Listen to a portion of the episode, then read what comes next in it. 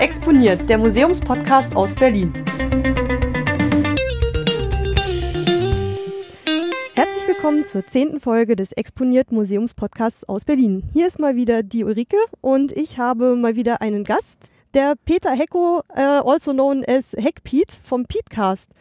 Erzähl mal ein bisschen, was treibst du normalerweise in deinem Podcast? Ähm, ja, der Petecast ist ein typischer Interview-Podcast, wo ich Leute interviewe zu verschiedenen Themen. Also es ist eine ganz große Bandbreite. Es ist halt Kultur, Gesellschaft, Wissenschaft, Technik.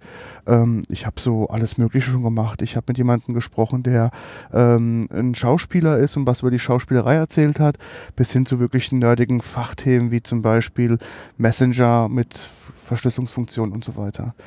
Aber es ist ja nicht mein eigenes, ähm, nicht mein einziges Podcast-Projekt. Ich habe ja noch weitere Podcasts. Welche denn? Ich habe ähm, mit Maha zusammen einen Genusscast. Da geht es um Essen und Trinken. Ähm, da genießen wir. Und mit ähm, Gregor Sedlak fange ich gerade einen Podcast an über, der heißt Automotiv. Da geht es rund um das Thema ja, Mobilität im weitesten Sinne. Was machst du, wenn du sonst, wenn du Podca nicht podcastest? Was, wer bist du denn dann? Genau, also wenn ich nicht podcaste, arbeite ich im Gesundheits-, in der Gesundheitsbranche und sorge dafür, dass ähm, Krankenhäuser sicher vernetzt sind. So wie wenn man sich so Daten von Menschen hin und her schickt oder genau. eher so Fluchtwege, Brandschutz, Sicherheitssysteme? Nee, also schon, schon Sicherheit in der IT. Ähm, ich leite das Team Netzwerk und Sicherheit eines großen Krankenhauskonzerns und ähm, sorge halt dafür, dass alle Datenwege halt ähm, sicher übertragen werden, dass halt alles miteinander vernetzt ist, miteinander sprechen kann und natürlich, dass die Security da auch mitstimmt. Okay. Und ähm, das Museum, in das wir heute gehen, war ja dein Wunsch. Genau. Ähm, wohin gehen wir denn heute? Wir gehen heute das Museum der Dinge. Ich fand allein schon den Namen total klasse. Und das ist ja auch ein sehr kleines Museum. Und ähm, ich habe das mal auf dem Flyer hier in der Straße. Äh, wir sind jetzt gerade in der, wie heißt die eigentlich hier? Oranienstraße. Oranienstraße, genau. Oranienburger oder Oranienstraße? Ich glaube Oranienstraße. Oranienburger ist doch woanders, oder?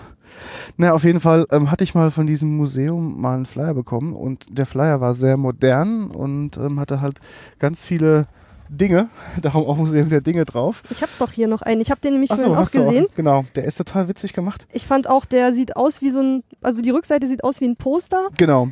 Und das sind halt einfach so Dinge mit Punkten abgebildet. Und ich dachte mal, naja, in so ein Museum geht man ungern alleine, sondern braucht halt ja jemanden, um sich auszutauschen. Und dann ist das Ganze mit einem Museumspodcast ja, ähm, hat es mir in die Hände gespielt. Und dann dachte ich eigentlich, bin ich so frech und spreche dich mal auf der Subscribe an, dass ich da einfach mal mitgehen möchte. Und da bin ich natürlich immer gern bereit, wenn sich Leute ein Museum wünschen und auch noch nie da waren und besonders ich auch noch nicht da war. Also jetzt für den Vorbesuch, aber vorher hatte ich es immer mal auf der Liste, aber noch nie gemacht. Ja, besonders hier die, die grafische Aufmachung ist wirklich schön. Lauter so annähernd kreisförmige Dinge so nebeneinander gestellt. Das spiegelt auch schon so ein bisschen das Museum wieder. Na, ich bin mal gespannt, wie es dir gefällt und was uns dazu einfällt. Es gibt äh, viel zu sehen auf kleinem Raum auf jeden Fall. Okay, bin ich mal gespannt. Und zu dem Namen Museum der Dinge, äh, ich habe noch mal ein bisschen geguckt, das hatte auch mal einen anderen Namen. Das Museum war auch mal eine Zeit lang im Martin Gropius Bau, ist allerdings schon ein bisschen her. Okay. Und da hieß es, glaube ich, noch irgendwie Museum für Alltagskultur oder Alltagsgegenstände des 20. Jahrhunderts. Okay. Ähm, wir sind jetzt genau in der, ich glaube, Oranienstraße. Ich bin mit der äh, U-Bahn hergekommen mit der U1 und bin ausgestiegen Cottbusser Tor. Tor, genau, richtig, das macht am meisten Sinn. Genau, und dann so die Adalbertstraße lang, da wo irgendwie dieses Wohngebäude über die Straße drüber geht. Richtig. Und dann an der nächsten Kreuzung rechts in die Oranienstraße. Ab da ist es dann schon ausgeschildert. Also ist wirklich auch gut zu erreichen. Und ja, es klingt wahrscheinlich gerade noch ein bisschen äh, dumpf. Wir sitzen gerade noch im Auto.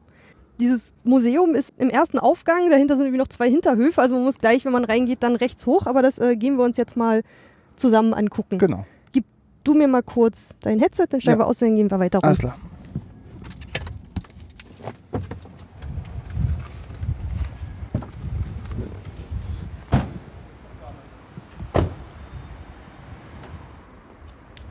Ihr Headset?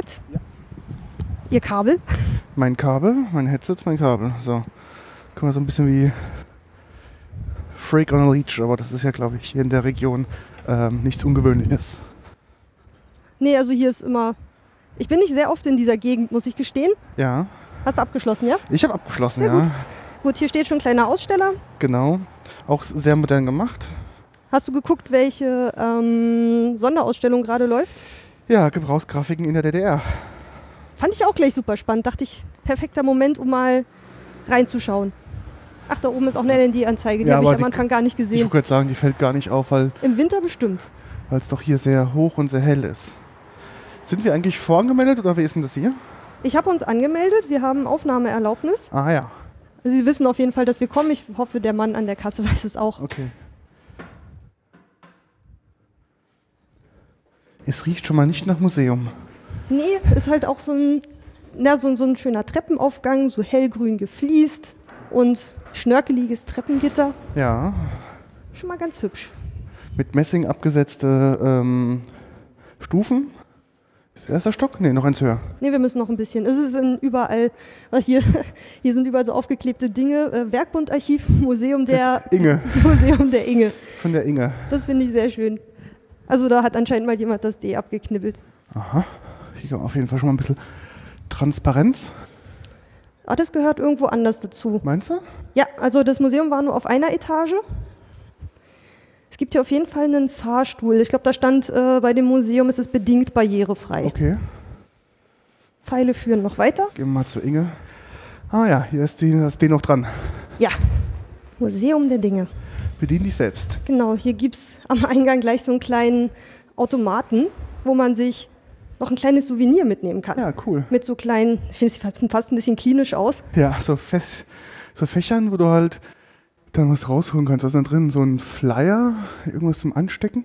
Also entweder willst du dir später auch eins holen, ich habe aber meins mit, was ich beim Vorbesuch äh, Ah, okay, du weißt jetzt schon gekauft habe. Es sind verschiedene Dinge, es sind so kleine Wundertüten Aha. mit so kleinen Fakten. Und äh, zumindest bei einer weiß ich, was drin ist. Mit so einer grünen, genau hier mit dieser grünen Tüte. Okay. Den habe ich mir mal geholt. Müsste man 4 Euro reinschmeißen, dann kann man hier so ein kleines Fächlein öffnen. Und sich bedienen. Nicht schlecht. Bin ich mal gespannt. So, das ist hier schon der Vorraum. Morgen. Hallo, guten Morgen. So, wir wurden eingelassen. Ähm, wir haben unsere Sachen verstaut in den kleinen Schließfächern, für die man einen Euro braucht, aber frei verfügbar. Kann Genau. man äh, sein Kram einschließen. 16 Stück.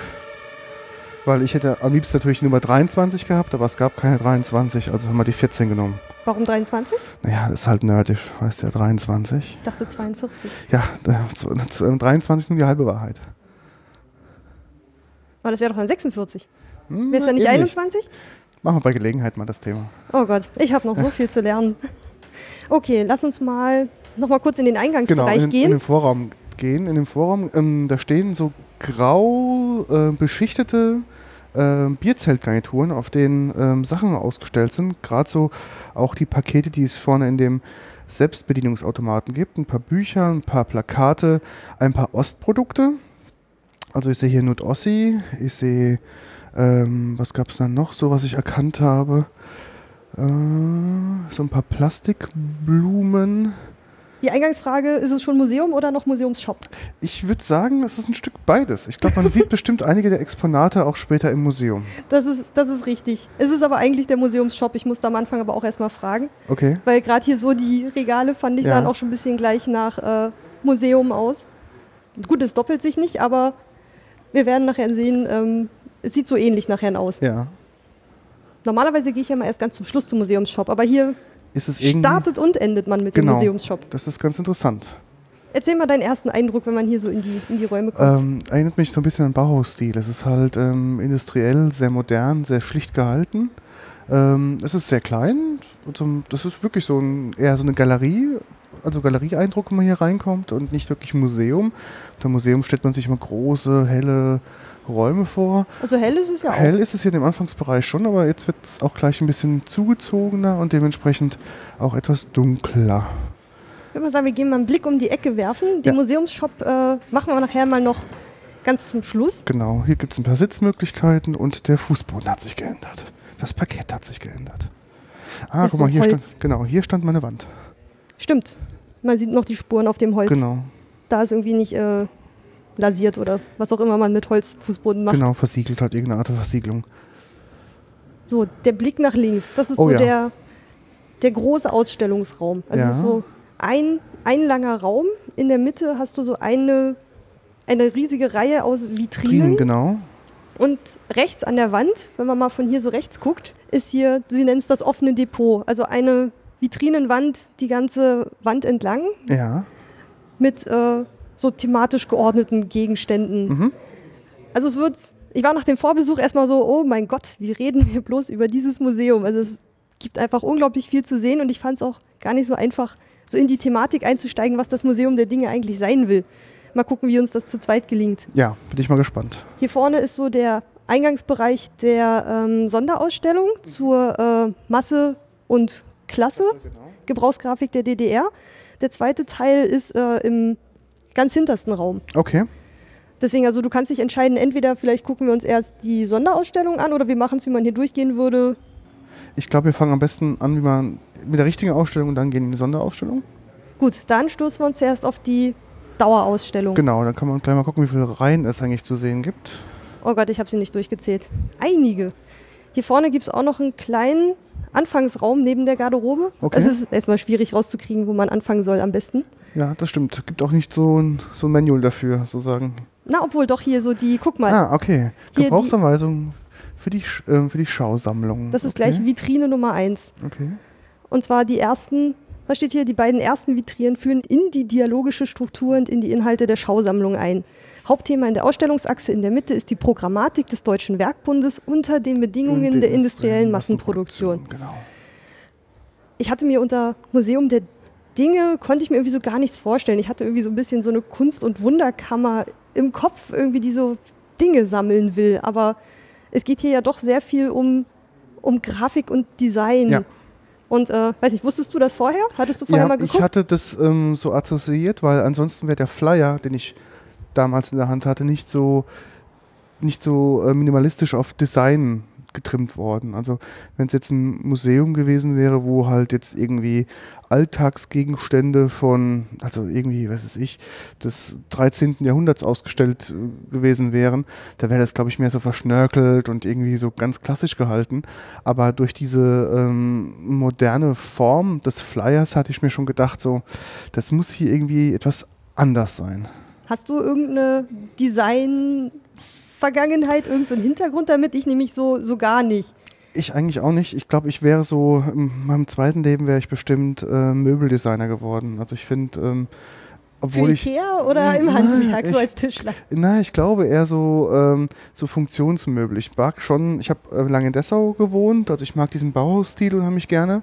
Und äh, beschreib mal den Bauhausstil. Sehr minimalistisch, sehr funktional, ähm, ja, halt mit äh, klare Element, Linien. klare Linien, Elemente aus der Industrie. Also es ist alles sehr, sehr roh und ähm, keine Schnörkel. Kein Schnörkel, nee, also so formvolles Function. Es mhm. muss halt irgendwie praktisch sein, ähm, macht alles so einen soliden Eindruck und das mag ich irgendwie. Und ich habe immer schon mal so, also ich habe jetzt zu Hause keine Designermöbel oder sonst irgendwas, aber ich finde so ähm, schön designte Möbel, die gut funktionieren, finde ich toll. Also das gefällt mir unheimlich gut dann dürfte dir das hier eigentlich auf jeden Fall gut gefallen, ähm, weil so der aufgebaut hat das Ganze hier auf dem Archiv des Werkbundes und der hat wohl dann im 20. Jahrhundert ähm, so Oh Gott, ich muss das sehr runterbrechen, weil ich mich echt ein bisschen schwer getan habe, mich da einzulesen. Also zum Beispiel, ich, so wie ich es verstanden habe, als so die Massenproduktion aufkam und ähm, man mit neuen Materialien gearbeitet hat und dann kam gerade, was du meintest, dieses Form follows Function, dass ähm, es mehr darum geht, dass die Sachen gut funktionieren, gut seriell hergestellt zu werden genau. in Massenproduktion und dass man dann halt so angefangen hat, gegen äh, auch Geschmacksverirrungen, mhm. ähm, gegen Schnörkel, der Jugendstil war dann irgend, war bei denen in diesem Klientel halt irgendwann, also so ein bisschen verpönt, weil der war ja sehr blumig, sehr floral und sehr ausgestaltet und hatte viel so Nutzloses. Genau. Ich hoffe immer, man hört die Gänsefüßchen, wenn ich sie mache, aber ich glaube schon. Und ähm, Werkbund wollte oder will immer noch, oder auch dieses Museum, ähm, also auch anschaulich zeigen, wie sie sich so das vorstellen, auch wie sich das verändert hat, also auch immer mit so gegeneinanderstellen, was ich zum Beispiel auch hier gerade, wir stehen noch vor der Gebrauchsanweisungs- ähm, also Vitrine. Ganz schön finde ich das Beispiel jetzt gerade historisch modern anhand dieser Wandlampe. Das ist so für mich der, der, der Inbegriff ähm, des Unterschiedes sozusagen. Bei mir sind sie auch die beiden, die Salzstreuer, ah, ja, okay. kitschig, sachlich. Also hier, okay. wir haben immer so gegen, gegeneinander gestellte Sachen. Genau, also du hast halt hier so eine ganz historische ähm, ähm, Wandlampe, die ist halt aus Messing, da ist so ein... Naja, ja, aber schon, schon mit Glühbirne und so einer genau, mit Plaste Wachskerze. Genau, so das, richtig also sch sieht, schlimm. das ist halt ganz ähm, schlimm, weil die Fassung der Glühbirne sieht aus wie so, ein, wie so eine Kerze, von dem gerade ein Stückchen Wachs ähm, runtertropft. Ähm, sehr plastisch sieht das aus. Und der Rest des Ganzen ist halt, besteht aus, würde ich sagen, Messing. Messing, ich und da ist halt. Ähm, ist von so- um 1900. um 1900, genau. Dann sieht man halt da, ähm, das ist, äh, diese Kerze ist auf so einem Kerzenhalter, der gebogen ist. Dazu sieht man dann so eine Art Drachen, der da mit seinen Flügeln davor sitzt. Und hinten dran ist so eine Art Turm angedeutet, ähm, mit ganz vielen ganz kleinen und feinen Elementen. Das Ganze geht dann an die Wandplatte, die auch nochmal ganz stark Hier dekoriert dieses ist. gold angemalte Kabel. Genau, Was sich da so, stimmt, das, ich sieht man gar nicht. gesehen, ich glaube, genau. das war mal angeklebt. Da ist, sieht man so die Klebereste. Genau, und ähm, also wirklich Es sehr, war mit sehr. eingefügt. Also unglaublich schnörkelig. Und dann dagegen halt die Industrieleuchte, das ist halt so ein Aus typischer. den 1920er, 30er, Ja. nicht lang danach. Genau. Also das 1900 bis, also vielleicht 30 Jahre später. Das ist halt so eine ja, Keramikhalterung, weil Keramikhalterung. isoliert gut wahrscheinlich. Äh, richtig, hat auch ähm, halt gute Eigenschaften. Das heißt also kein Metall, dass du halt eine gute Isolierung hast. Dann hast du halt einen, einen relativ großen Leuchtraum, wo halt dann die das ähm, das Leuchtmittel reingesetzt werden kann und das Ganze ist im Prinzip so eine Käseglocke zugemacht und ist halt so eine Kellerlampe, so ganz typisch, wie man aus alten Gebäuden kennt. Weiße Keramik, Glas. Genau.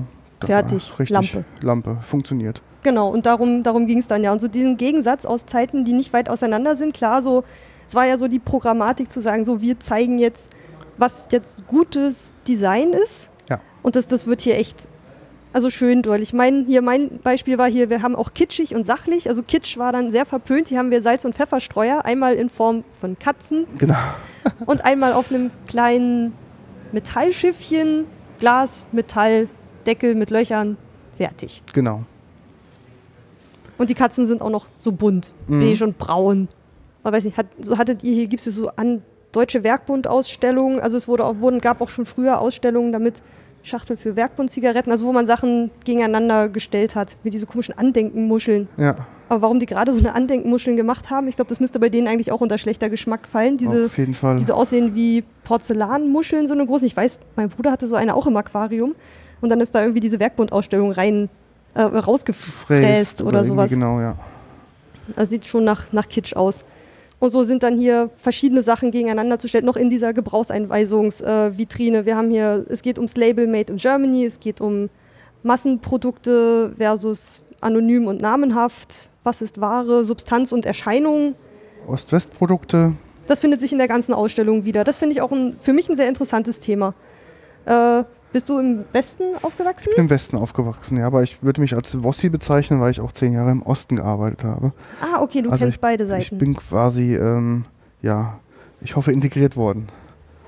Das finde ich interessant, wenn du beide Seiten kennst. Da müsstest du hier auf jeden Fall viel wiedererkennen. Bei mir sind es natürlich eher so die Also ich- Ostprodukte, die ich von noch, zwar nach der Wende, aber die ich halt noch kenne. Also ich kenne natürlich jetzt, ein, wie gesagt, da ich ja ähm, jetzt in der Neuzeit im, im Osten war, kenne ich natürlich auch nur vieles vom, vom Erzählen oder auch, äh, wenn ich halt mal irgendwo war, dann erkennt man natürlich sowas wieder. Aber ich habe halt viele ähm, auch ältere Kollegen gehabt, die ähm, ja halt da auch ganz viel drüber erzählt haben und auch Sachen noch hatten, um das einfach mal zu, zu sehen und zu erleben. Das war wirklich sehr interessant. Okay, dann haben wir hier noch sowas wie alt und neu. Genau, dann gibt es hier echt unecht, das ist auch ganz interessant. Also so, ich würde sagen, so Pla Plagiate, ne? oder müssen wir mal gucken, welche Ja, Richtung da das drüben geht. Markenprodukt Plagiat wäre da links. Genau, ja. Und hier, das sind, äh, ja stimmt, müsste auch, hier steht zwar Markenprodukt, Ironisierung der Marke. Ja, wo hast du denn das gesehen? Äh, steht hier immer Ah, unten, hier unten, genau. in den äh, Vitrinen Vitrinen. auf dem Brett. Individualisierung durch Umnutzung, aha. Durch Selbstbau. Bin ich mal gespannt, was man Genau, da ich noch glaube, so Na hat. Nachhaltigkeit war irgendwie auch so ein, so ein großes Thema. Mhm. Ah, das, man muss es entdecken, Mhm. was es hier so alles zu sehen gibt. Es ist umfangreich. Und gerade durch dieses äh, offene Depot an der Seite, also man schafft es gar nicht, sich jedes Objekt anzugucken. So, ähm, ich überfliege nur mal kurz den Text zum offenen Depot. Es geht um alltägliche Sachkultur des 20. und 21. Jahrhunderts im Aufbewahrungsmodus. Ich finde die Wortwahl in den Texten auch sehr super. Ich interessant. finde Aufbewahrungsmodus, das klingt total genial.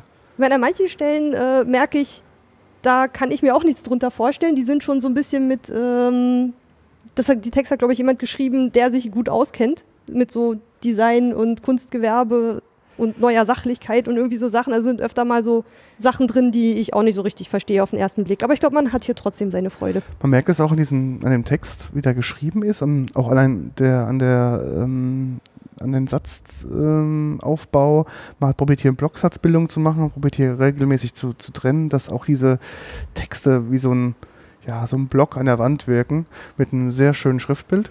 Aber Blocksatz müsste doch dann hier rechts eigentlich auch. Ja, du siehst ja, die haben absichtlich getrennt und bis zum Schluss geschrieben, dass es wirklich einigermaßen hier eine, rechts eine, eine gerade Linie gibt. Stimmt, es sind viele genau. Trennstriche dabei. Ja. Ah gut, du hast anscheinend äh, noch ein besseres äh, Typografie- und äh, Satzauge als ich. Weiß ich nicht, ob ich das habe, ist mir nur so aufgefallen. Ähm, genau, was haben wir hier? Eine historische Bank. Ja. Bitte nicht setzen. Nee, machen wir auch nicht die könnte vielleicht für alles stehen, was der Werkpunkt irgendwann nicht mehr gut fand. Mhm. Richtig dunkles Holz, viele Figuren, Engel und irgendwelche Monster mit großen Brüsten. Genau, Fabelwesen als, und äh, als Handgriffe. Morphe, also das heißt irgendwie halb Mensch, halb sonst irgendwie was. Das ist echt sehr interessant, ja. Gibt es auch viel zu entdecken auf dieser Bank hier wie hier überall. Ja. Ach genau, ich lasse mich schon wieder ablenken. Aber so bin ich hier beim ersten Mal auch durch. Wir wollten ja eigentlich gerade mal kurz ins offene genau. Depot gucken. Aber man rennt hier durch und denkt, entdeckt an jeder Ecke gerade irgendwie was Neues. Und ich habe beim ersten Besuch auch irgendwie ein bisschen gebraucht, um zu sehen, was steht hier jetzt eigentlich zusammen. Also wir haben hier so Holzvitrinen, ähm, wie so Schränke. Genau, eigentlich. das sind so Holzschränke, wo man halt. Nicht so die typische Museumsvitrine nee, unbedingt. gar nicht. Also das sind so Holzschränke, wo man vielleicht auch zu Hause Gläser oder ähm, ja, ähm, Teller oder so lagern würde. Hm? Und dann sind hier immer so Produkte zusammengefasst mhm. auf einem Regalbrett, genau. die irgendwas verbindet. Also jetzt hier, hier oben zum Beispiel, Farbe. da denke ich mal auch, dass das es da um so die Farbe geht. Die ist nämlich alles gefüllt mit Orange. Orange. Das ist so eine richtige Trendfarbe aus den 70ern gewesen. Ja? So dieses Aber in Ost und West, oder? Ja, ich glaube auch. Aber ich weiß gar nicht, das Ding hier sieht relativ modern aus. Diese ja. Trinkflasche mit den Gläschen, hier der, äh, dieses Plus-Plüschtier, ja. was irgendwie diese Preisangabe im Nee, netto. Ich nee, plus, plus, plus, damals, okay. glaube ich, war das diese kleine orange Zahl. Äh, Dann die Pet Shop Boys CDs, ähm, die kennt man, glaube ich, auch. Das ist auch so ein Klassiker, Very. Ähm, dann Creme 21, genau das ist diese Farbe, glaube ich, was für mich so typisch für Creme 21, ähm, die ich so im Kopf habe, dieses Orange. Ich mag, ich bin großer Fan von Orange, ist meine Lieblingsfarbe. Und auf den anderen Regalbrettern, darunter haben wir Milchkännchen. Ja. Ich glaube, es sind Milchkännchen ja, einfach. Milchkännchen, alles. Genau. Die hinteren sind mit Denkel, äh, die vorderen ohne und haben eher so eine geschwungene Tülle. Genau, die hinteren sind eher so die modernen, was man so vielleicht auch aus dem Gastrobereich kennen würde, so ein Frühstückstisch äh, am Hotel. Und die im Vordergrund sind eher so, wo man sagt, ähm, das ist, glaube ich, eher so ein traditionelles Kaffeehaus, ähm, wo man halt so, ähm, ja, so, so Milchkännchen gehabt hat, die halt irgendwie offen sind, so ein bisschen verschnörkelt mit einem schönen Ausguss. Und einfach die haben, also es, es wird nichts dazu weiter erklärt. Hier sind jetzt keine Schildchen nee. drin, die jetzt irgendwie sagen, Keramik Kaffeehaus Wien 1920 oder mhm. irgendwie sowas, sondern die stehen einfach nebeneinander und bieten, glaube ich, eher so den Anreiz zum Gucken und zum Vergleichen und ja. zum Studieren. Ja, definitiv. Hier unten rechts auch ganz interessant mit den, mit den Rubik's Cubes und den Würfeln, also alles, was so Quaderformen hat. Ähm, Aber auch eine Fleisch Brühe, Kubus. Genau, das ist halt alles so Quaderform. Was ähm, das da ist, weiß ich nicht mal. Das glaube ich ist hier ein Radio, oder? Das ist. Ach stimmt, das könnte eine Antenne haben. Das ist eine Antenne, das ist glaube ich ein Radio. Und hier unten ein paar Fotoapparate, auch alles in dieser ähm, Boxform und dann unten drunter so Vasen. Auf der linken Seite so sehr zylindrisch, sehr einfach und rechts sind halt wieder diese verschnörkelten in verschiedenen Formen und Formaten, ähm, ja, so Vasen oder Blumenständer. Und das war der erste Schrank. Das war der erste oben, Schrank. Ganz oben, also über Kopfhöhe, was man vielleicht gar nicht mehr so gut sehen kann, sind dann auch immer noch Sachen angebracht. Ich weiß gar nicht, ob die aufbewahrt werden, aber die gehören thematisch auch zusammen. Hier genau. oben ist das Thema, glaube ich, schwarz-weiß. Schwarz-weiß, genau, ja, eindeutig schwarz-weiß mit irgendwelchen Figuren und Vasen und und Taschen, Taschen. Und, und, äh, die sind dann einfach schwarz-weiß. Also ein bisschen wie, wie bei Mau Mau. Entweder die Farbe oder die Form ist das gleiche. Genau, ich glaube, genau. das könnte so das Kriterium gewesen sein, um das wieder zusammenzustellen. Was ich auch mal sehr niedlich finde, sind so diese kleinen äh, Kaufmannsläden. Läden, genau. Die sind hier über, überall. Da drüben ist auch noch so einer. So auch aus Also steht, äh, mich würde dann noch interessieren, aus welcher Zeit kommt es, aber ich glaube, das ist hier gar nicht so die, Nee. ist hier nicht die Frage.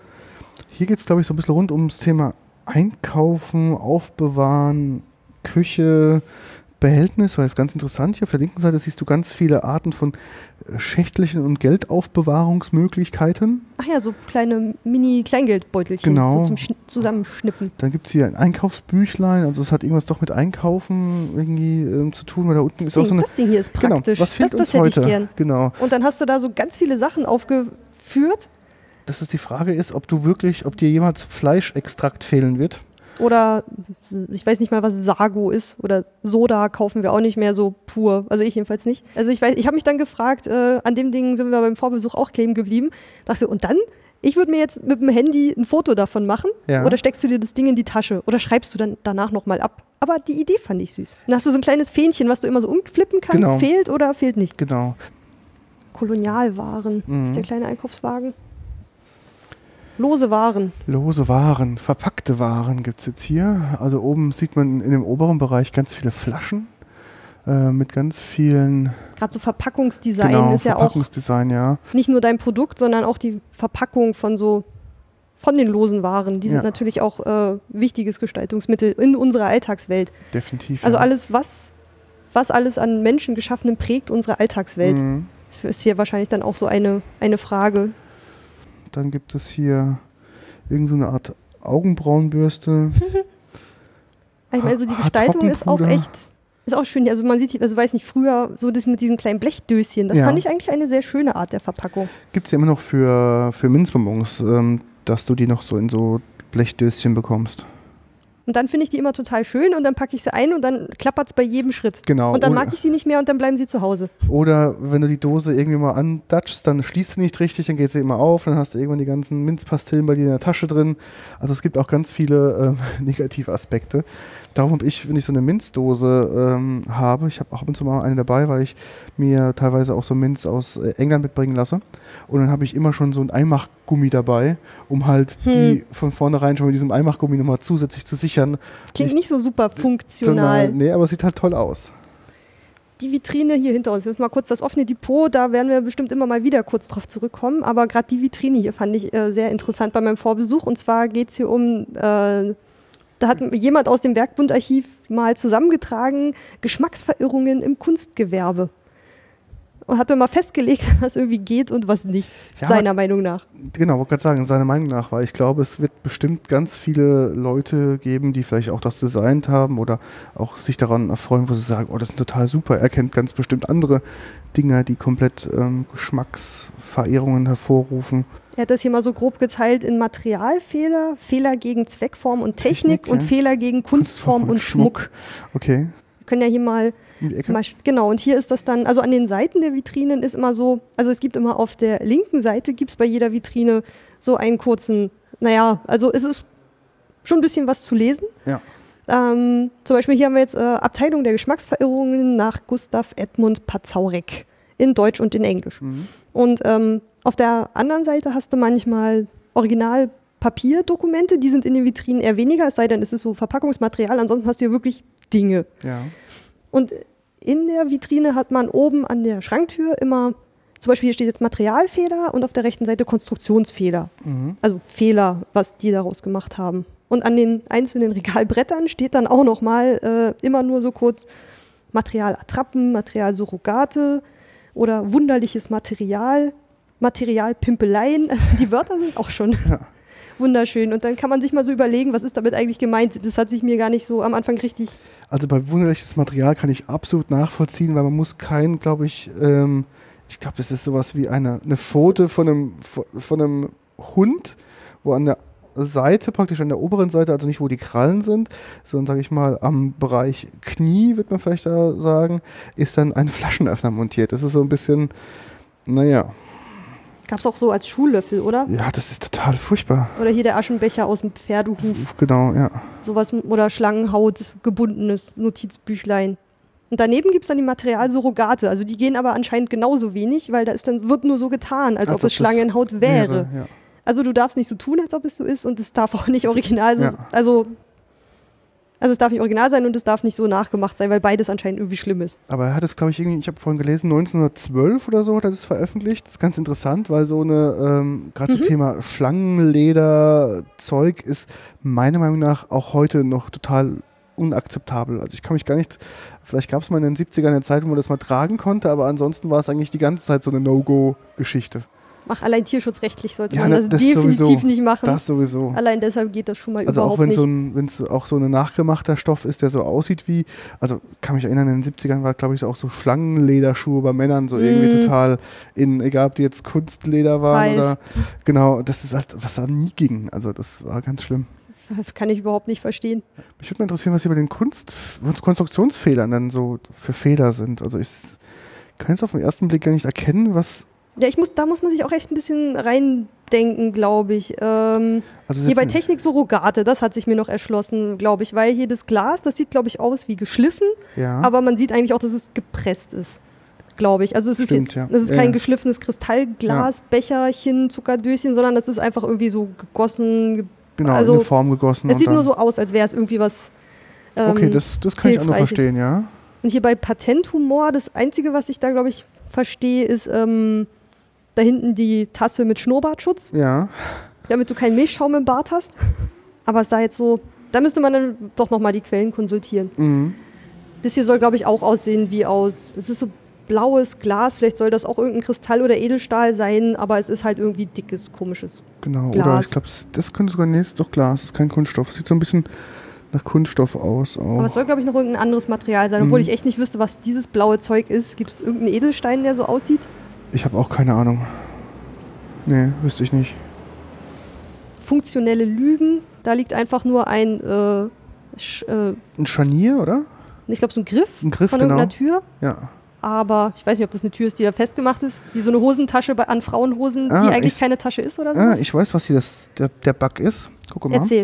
Äh, wenn du von der vorderen Seite guckst, dann sieht es aus, ob da links und rechts zwei Schrauben wären. Aber ist. Aber die sind nicht gar nicht durchgebohrt, das heißt, das kannst du gar nicht festmachen. ach so. Sondern auf der Rückseite sind, ähm, wo der praktisch, ähm, wo das Material in die Rundung geht, dass der Griff ähm, entsteht, das sind dann zwei Löcher drin. Also ich frage mich, wie man das anbringen soll. Darum ist es eine funktionale Lüge. Weil die Schraube ist nur reingeformt. Die ist nur reingeformt, ja. Die gibt's gar nicht. Hier haben wir dann noch Technik-Surrogat. Hier ist eine zerbrochene Schale. Die sieht Ja. aus, als wäre sie von außen aus Holz, aber die ist zerbrochen, deswegen sieht man, es ist irgendeine Keramik. Genau. ist weiß innen drin. Also anscheinend, daraus, also daraus würde ich jetzt wieder rückschließen, der Werkbund wollte originale Materialien, die auch so aussehen, wie sie aussehen Ja. normalerweise und nicht irgendwie verpimpelt werden als irgendwas anderes. Hier oben stehen noch irgendwelche Figuren Ja, und aus rechts, Metall, die aber innen drin hohl sind. Vielleicht ist Ja. das der Fehler, aber so ganz weiß ich auch nicht. und hier rechts so eine Art Puppe, die in so einem, wie soll ich sagen, so eine Art Kunststoff eingefasst ist. Das sieht aus wie so eine Schaufensterpuppe. Ja. Aber was da, die sieht man auch auf jedem Flyer. Die ist eigentlich so das Aushängeschild. Aber ich Mhm. weiß jetzt nicht so genau, was. Die sieht aus wie ein Mensch, aber ist keiner. Nein, ja. das, das weiß ich nicht. Komisch, ja. Ich glaube, auf der Rückseite haben wir noch mehr davon. Deswegen ich mal, die Vitrine gefällt mir, die finde ich ganz lustig. Was haben wir denn hier denn? Kitsch. Genau, Und Kitsch. De Dekorfehler. Ja, es gibt ähm, auch heute noch zu viel Kitsch auf diesem Planeten. Aber ich muss sagen, das weiß nicht, vieles aus dem Jugendstil, also ich mag das eigentlich sehr gerne. Ich war jetzt vor kurzem auch erst in Prag im Mucha-Museum Ja. und war sehr begeistert, hat mir richtig gut gefallen. Also ich, ich mag den Jugendstil. Halt viel Schnörkel, viel Ja. Blume. Ich meine, irgendwann, ich meine, da hier rechts, ich glaube, das ist aber auch schon kein Jugendstil mehr. Hier, es steht unter Ornament, Wut und Schmuckverschwendung. Mhm.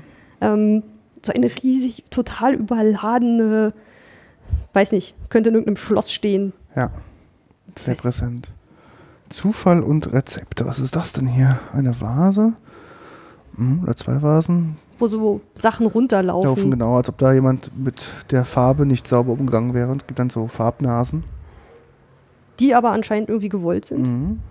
So besonders schön, was ich auch verstehen kann, dass das als Kitsch durchgeht, ist hier so Fremd, äh, Fremden andenken Kitsch. Ja, das Also so, so Mitbringsel mal irgend so ein Touristenort ist. Da muss ich immer dran denken, wenn du mal, äh, warst du schon mal ähm, am Neustadt-Titisee im Nein. Schwarzwald? Mm, Das ist ganz interessant. Ähm, Da, also Titisee ist nicht groß und wenn du da hingehst, besteht eigentlich der Titisee, das ist ein See und außenrum sind so, ist halt der Ort und an dem Ort gibt es halt, ähm, ja, so eine Straße, die so halb rund um den See rumgeht und da gibt es halt nur so Kitsch für Amerikaner. Also da gibt es 426.000 Kuckucksuhren zu kaufen und so Mhm. kleine Dekorgläser und so, ähm, so, was man halt so kennt, so diese Messingbeschläge für irgendwelche Wanderstöcke und wirklich Ach, so ein, Stocknägel. genau, Stocknägel, genau. Ich mag Stocknägel. Also so richtig komisches Zeug und Wimpern und äh, also Wimpel und irgendwelche Tücher und hast nicht gesehen.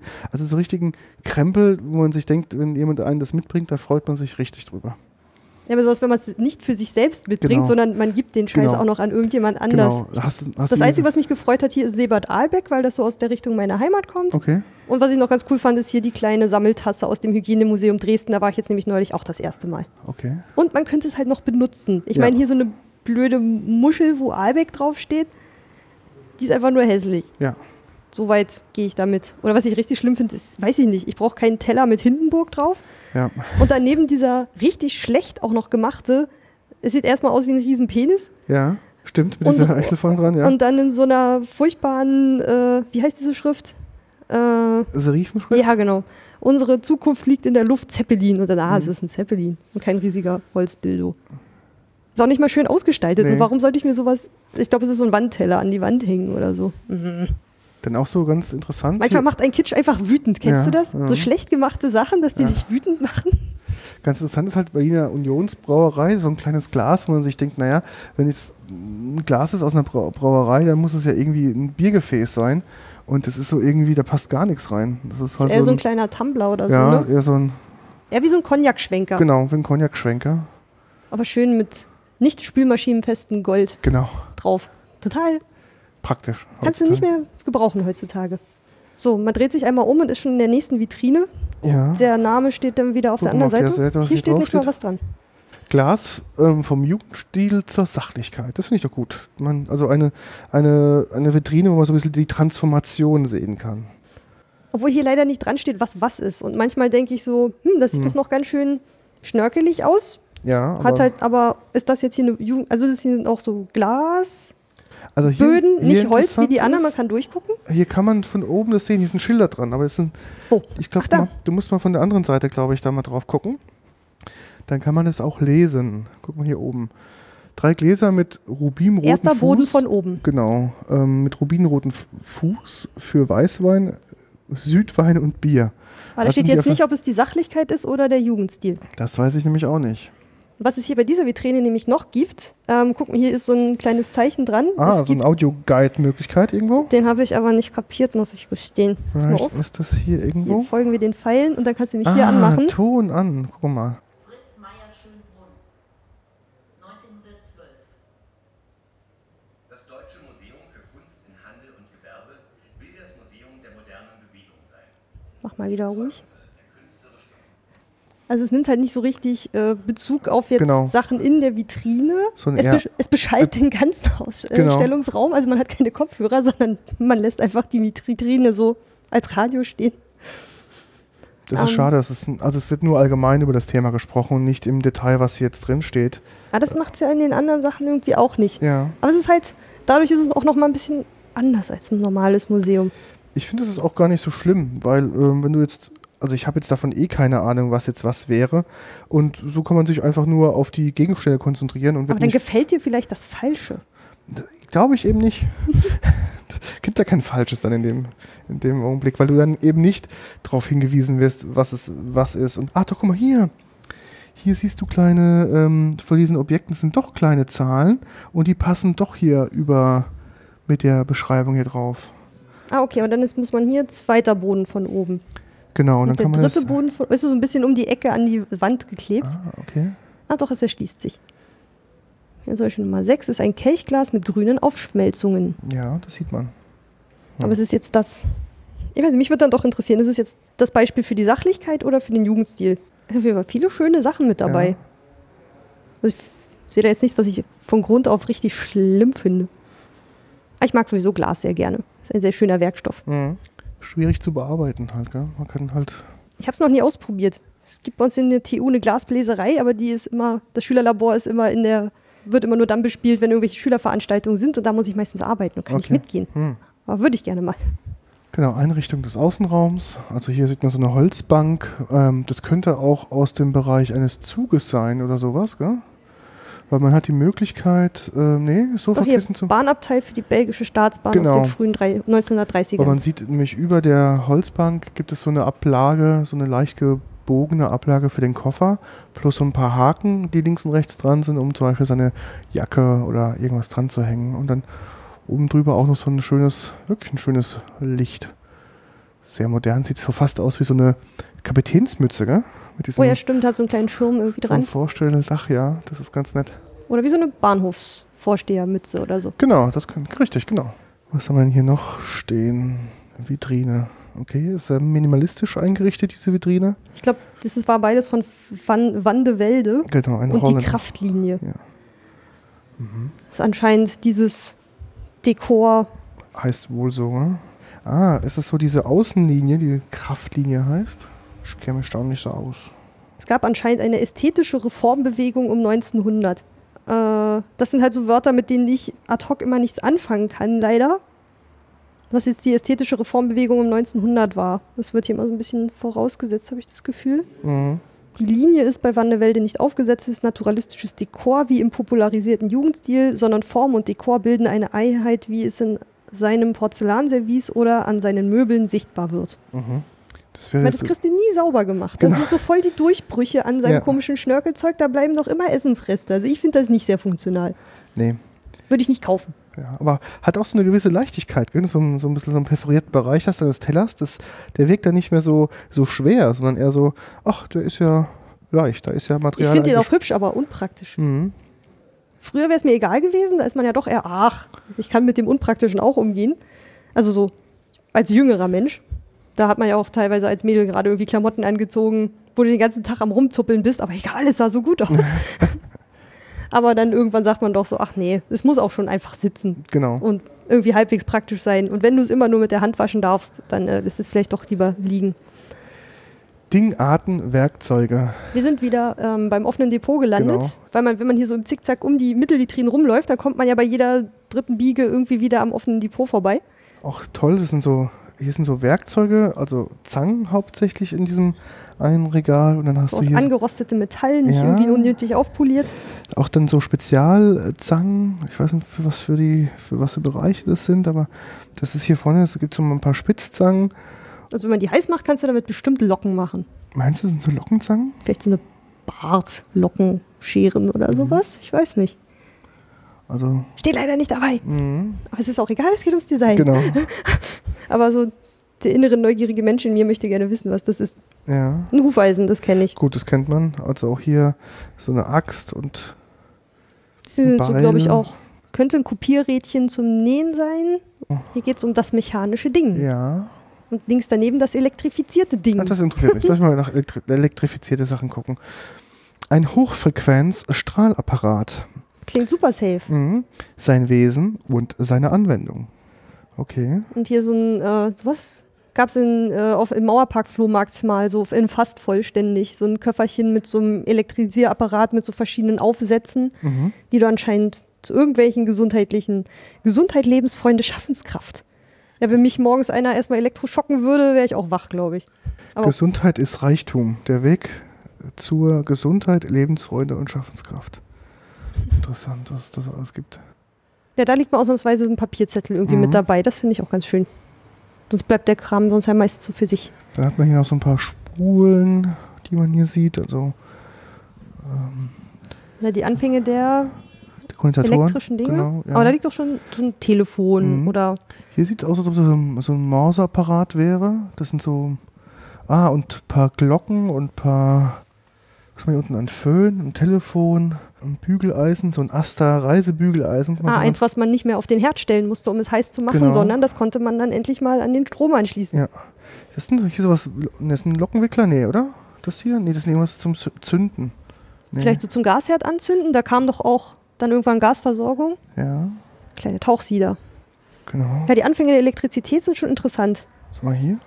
Mal gucken auf der anderen Seite, was da draufsteht. Ja. Was ist. Es gibt so ein paar Gucken. Ventilatoren. Finde ich ja toll.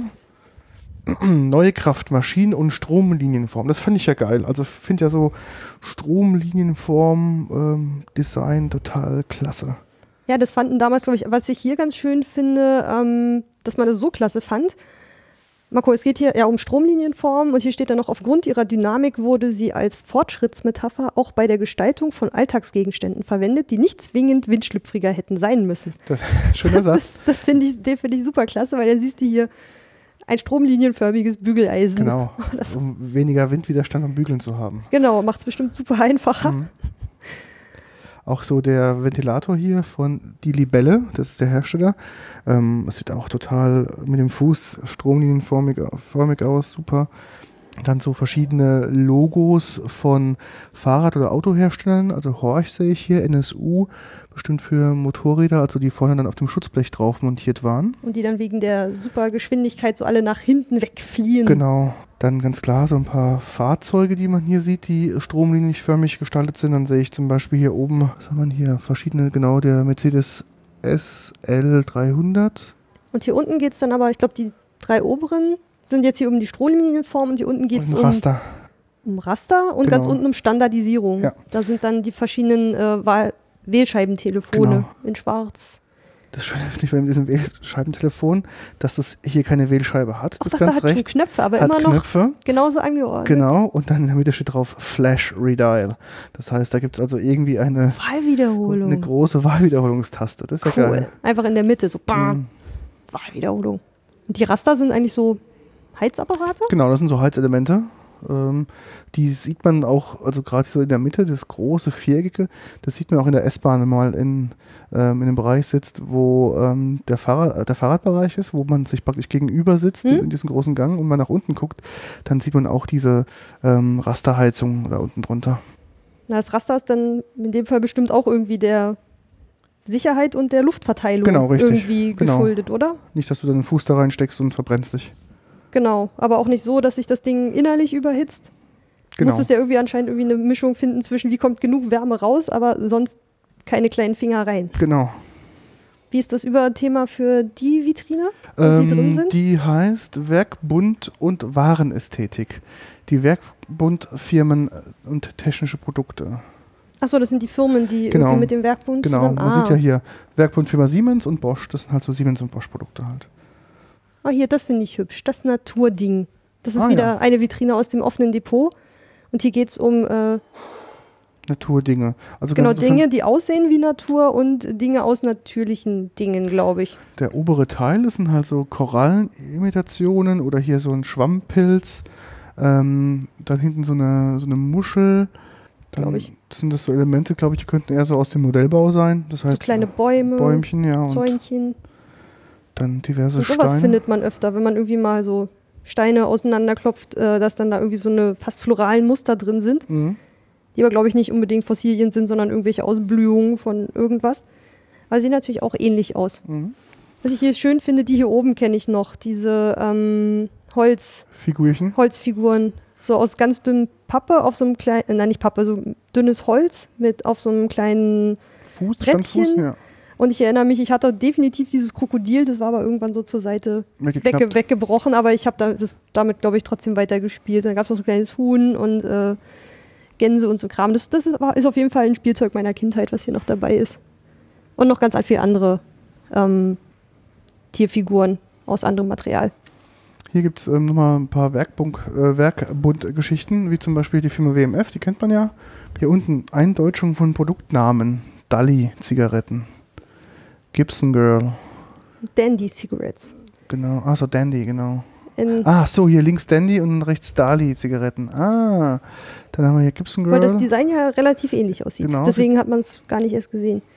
Ich finde hier so diese, weiß nicht, irgendwie so diese Typografie und diese Einpackvariante, die gefällt mir eigentlich echt. Gefällt mir gut. Ich meine, heute macht man es ja, glaube ich, wieder so ein bisschen mehr. Die Werbung ist wieder Mhm. so ein bisschen altmodischer geworden, ne? Also es ist wieder mehr Information oder mehr Design auf dem Gesamtprodukt drauf oder Produktverpackung, ne? Oder sowas so- einfach so. Früher war es ja dieses kauft Suppenwürfel, Mhm. es schmeckt gut. Mhm. Und irgendwie sowas findest du ja heute wieder, dann auf, meistens auf irgendwelchen so ähm, So ein bisschen Hipster-Brausen oder Mhm, sowas. genau. Ich glaube, so wie bei, bei Kalte Muschi, wo dann irgendwie so draufsteht, Rotwein-Cola-Dingens, schmeckt. Genau. irgendwie, irgendwie so Zeug. Das, das gefällt mir eigentlich gut. Das ist nicht mehr so dieses total reißerische, überhobene, was die Erwartungen nicht erfüllt, sondern dass man einfach draufschreibt, hm, Schmeckt. schmeckt. Genau. Viel, viel Koffein auf der Fritz Cola oder so. Ja. Dass man sich da auch wieder so ein bisschen traut, nicht nur dieses Werbesprech zu machen, obwohl es jetzt wieder so seine eigene Form von Werbesprech wird. Aber die ich irgendwie ganz nett finde. Markenware 1, okay. Können wir mal weiter gucken, oder? Das finde ich ja auch hier alles sehr spannend. Hier im offenen Depot die Körperformen Formen, finde ja. ich noch ganz interessant. Ja, dann so, so, so verschiedene Kopfformen aus verschiedenem Material. Hier siehst du zum Beispiel Holz, hier siehst du irgend so einen Stoffüberzug, dann ein Kunststoff. Ah, das könnte hier eher von einer Schneiderpuppe sein. Das sieht aus wie zum Akupunktur üben, weil da sind lauter Punkte drin. Und das könnte irgendein Hutständer sein. Das sind alles Kopfformen, aber anscheinend für verschiedene Sachen irgendwie mal konzipiert worden. Das ist bestimmt hier irgendwie so ein Handschuhständer oder so, weil sieht, es ist eine Handform, aber nicht jetzt was Medizinisches und der Daumen ist auch irgendwie ein bisschen zu weit vorne. Ich glaube, vielleicht ist es auch für Reparaturarbeiten. Weißt du, wenn du so einen Handschuh bekommst, du musst ihn irgendwie aufspannen, um da äh, Nachbesserungen zu machen. Das könnte vielleicht auch so eine Art Werkzeug dafür sein. Hm, das könnte natürlich auch sein. Und daneben liegt auch ein Holzmodell von äh, Dürers betenden Händen. Mhm. Oder so hier die Palette von so künstlichen Zähnen, um zu gucken, wie deine Zahnfarbe ist. Oder Form auch, oder? Weil es ist nicht nur Farbe, oder ist es. Nee, das stimmt. ist Dr. Meyersons True Blend Color Ah, Guide. doch, dann ist es wirklich. Ähm, Ich sehe leider keine. Steht da 15, 17? London? Das klingt aber ein bisschen sehr alt, oder? Genau, glaube ich jetzt auch nicht. Hier unten so ein paar Prothesen und ähm, eine Form eines Fußes, so mit den ganzen Muskeln, die da zu sehen sind. Dann hast du hier rechts, was ist das? So eine Art Mini-Gehirn in, irgendwie in, in Glas eingefasst. Na, das ist wahrscheinlich irgendeine. Irgendein Krankheitsbild eines Organs Mhm. in so einem kleinen Plasteblock eingegossen. Neben Mhm. Prothesen und so einem Fußmodell. Mhm. Und Körperliches daneben gibt es auch noch. Zahnweh, Zahnweh, perplex, hilft sofort. Muss ich auch fragen, ob äh, perplex, ob das daherkommt oder ob sie sich des Wortes bedient haben. Hilft so gut, da bist du gleich perplex. Augentropfenglas steht hier mit der Gummikappe. Internationale Hygieneausstellung Dresden 1930. Wo? Hier, dieses ähm, rote Büchlein oder was auch immer das ist, irgendwas. Ach, da würde ich jetzt gerne mal wissen, was das ist. Die Hygieneausstellung, die finde ich ja großartig. Die hat ja auch so viel Modellbau gemacht, Mhm. eine Zeit lang, um sich über Wasser zu halten, so mit medizinischen, anschaulichen Modellen. Was ist das hier? Zwei, zwölf kleine Negerlein retten, äh, retten den Strumpf. Hm? Achtfach 80 Meter Neger 343, was auch immer das ist. Retten den Strumpf. Ist das irgendein Hilfsmittel, wenn du eine Laufmasche hast oder sowas? Ich habe keine Ahnung. Oder Flicken oder so? Ist aber interessant. Ah, das ist auch, glaube ich, eine schöne Zusammenstellung. Hier geht es um Schrift und Schreiben. Oh ja. Laut Senatsverordnung dürfen Teppiche, Läufer, Treppen und Türvorleger, Decken und sonstige Einrichtungsgegenstände Freitag von 8 bis 13 Uhr und 15 bis 19 Uhr sowie sonnabends von 8 bis 13 Uhr ausgeklopft werden. Das klingt deutsch. Ja, Also hier ist wirklich alles versammelt in der ganz, also von oben bis unten mit verschiedensten Schriftsachen. Ja. Aber auch äh, Sachen, die Schrift machen. Also hier unten die Schreibmaschinen Mhm. und irgendwie eine total verschmolzene. Mhm, könnte auch sein, dass aus einem, aus einem Feuer draußen ist, weil die hat sich extrem verbogen und hat in der Mitte auch so, eine, so einen Brandherd. Und auch keine Plasteteile mehr dran, also Mhm. keine Tasten oder sowas. Und da kann man einfach auch mal sehen, wie sich so das Schriftbild, was es da einfach so für verschiedene Sachen gibt von der Wirkung. Kugelschreiber, Kugelschreiber, Betteln Mont Blanc, ist verboten. Rollrösch, äh, der Rolllöscher, Rollroscher, Rolllöscher, Kugelspitzfedern. Ich finde auch so diese deutschen Namen, das ist total, das ist total schön, ähm, wenn das alles nicht ganz so durchamerikanisiert ist, sondern es gibt ja echt so ein paar schöne deutsche Bezeichnungen für Dinge. Rolllöscher. Ja, finde ich super. Hier, die Dinge habe ich, glaube ich, nie benutzt. Sind das so eine. Ähm, ich dachte immer, das wäre so ein Löschpapier eingespannt in so einer Wippe, Ah, womit du dann stimmt. einmal so drüber ja, gehst. genau. Ich meine, ich hatte in der Grundschule hatte ich immer noch so Löschpapier, aber ich glaube, ich habe das nie benutzt, weil ich hatte dann eigentlich einen ganz normalen Füllfederhalter Mhm. und äh, der war nie so lange nass, dass auf diesem Papier, dass mich da dieses Löschpapier gebraucht hätte, glaube ich. Also das habe ich dann nicht mehr benutzt. Und diese Wippen da, die kenne ich nur aus irgendwelchen Filmen, glaube ich. Betteln und Hausieren ist verboten. Ja, das Schild sieht man teilweise noch, noch in Deutschland irgendwo rumstehen. Gerade so Schrift äh, prägt ja doch schon sehr den, den Alltag. Man Mhm. sieht ja irgendwie gleich, wenn irgendwo mal so, ein, so, ein, so eine Schriftart verwendet wird, die so ein bisschen altmodisch aussieht. Man kann daran ja schon immer so ein bisschen selbst so sagen, aus welcher Zeit das vielleicht kommt oder den Anschein haben soll, woher es kommt. So, Genau. weil es ja einfach immer diese Modenschriften gab. Deswegen finde ich gerade so diesen Schriftteil finde ich eigentlich schön. Das ist ein interessantes Thema auf jeden Auch Fall. cooles Schild Naturheil und Magnetismus. Okay. Doch auch ein Buchstabenmuseum. Da war ich auch noch nicht. Das wäre auch mal interessant, ja, so Typografie. Jetzt sind wir wieder im Mittelgang und jetzt haben wir wieder eine Themenvitrine zu Form ohne, ohne, Form ohne Ornament und Spritzdekor. Also ohne beides oder Ohne, ohne. ohne ohne. Ah, das ist aber schön, weil das bezieht sich auch noch auf was, ähm, was wir nachher noch um die Ecke sehen. Ähm, da habe ich mich sehr gefreut, dass das hier war. Das hatte ich nämlich schon wieder vergessen.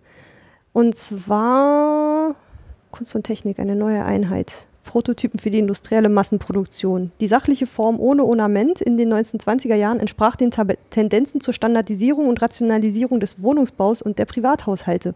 Und hier findet man dann schon den ersten Hinweis auf die Frankfurter Küche, die äh, sich hier hinten noch um die Ecke verbirgt. Da ist auch ganz witzig, weil hier ist noch so ein Pfeil in die Richtung gemacht, dass es also da hinten also darauf hinweist, dass die Frankfurter Küche wohl noch irgendwo da hinten sein muss. Genau, ich hatte das vergessen. Es gab ja, ähm, kennst du die Zeitsprungfolge zur Frankfurter Küche Nein, zufällig? nein. Da haben sich äh, Richard und Daniel eine Folge lang über die Frankfurter Küche unterhalten, die einfach so angelegt ist, dass ähm, man, na so wie, wie damals so Taylorismus, Fordismus, also das ist, na gut, jetzt nicht Massenproduktion in der Küche, aber dass man guckt, dass die Wege, Wege optimiert sind, dass die genau, Wege optimiert, sind, ja. die Arbeitsabläufe, die Ja. man da drin macht. Und daraus hat dann diese eine Architektin, wie hieß sie, Schütte-Lihotzky, glaube ich, diese Küche konstruiert. Mhm. Und äh, eine noch aufgebaute gibt es halt hier im Museum der Dinge. Die ist da Okay. hinten um die Ecke, die gehen wir uns gleich nochmal kurz angucken. Ich habe hier eine Sache gefunden, die zweimal hier im Museum ist. Was, Und zweimal? Zwar, ja, dieser Hindenburg-Teller, den haben wir vorhin, vorhin schon mal gesehen.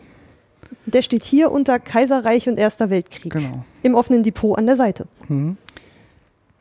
Auch geil. Ein Erster Weltkriegshelm, der praktisch als Uhr umfunktioniert wurde. Charming. Also ich kann mit diesen Ich auch nicht, aber. Weltkriegs-Andenken-Dingern nicht so viel anfangen. Mhm. Davon stehen auch viele im Antikriegsmuseum. Mhm. Er starb als Held fürs Vaterland. Mhm. Wuhu. Yippie.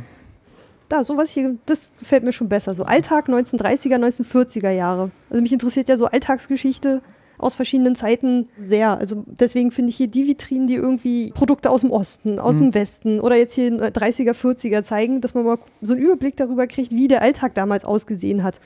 Weil selbst so, wenn du dann irgendwie mal Schwarz-Weiß-Filme siehst, ja, du siehst halt nicht die Farbigkeit, die da Genau. irgendwie dazugehört. Da fehlt irgendwie was.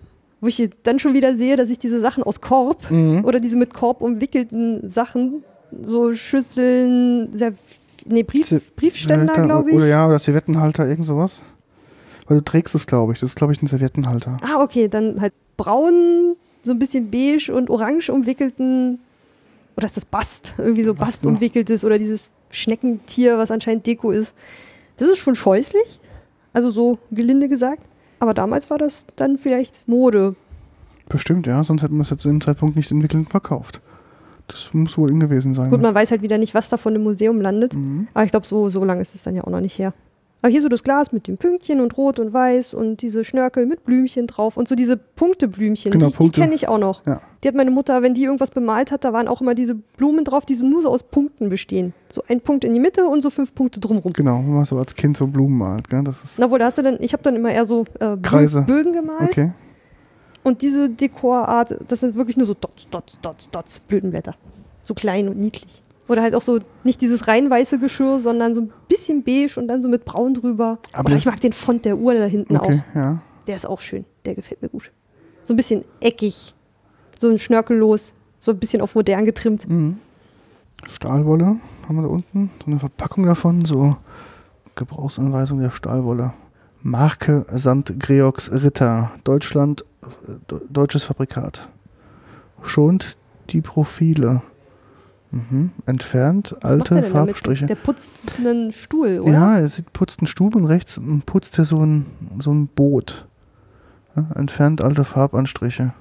Ach so, und bestimmt. die Hände. Der trägt nicht mal Handschuhe Ja. auf der Zeichnung. Aber hat eine Pfeife im Mund, das ist ganz interessant. Guck mal.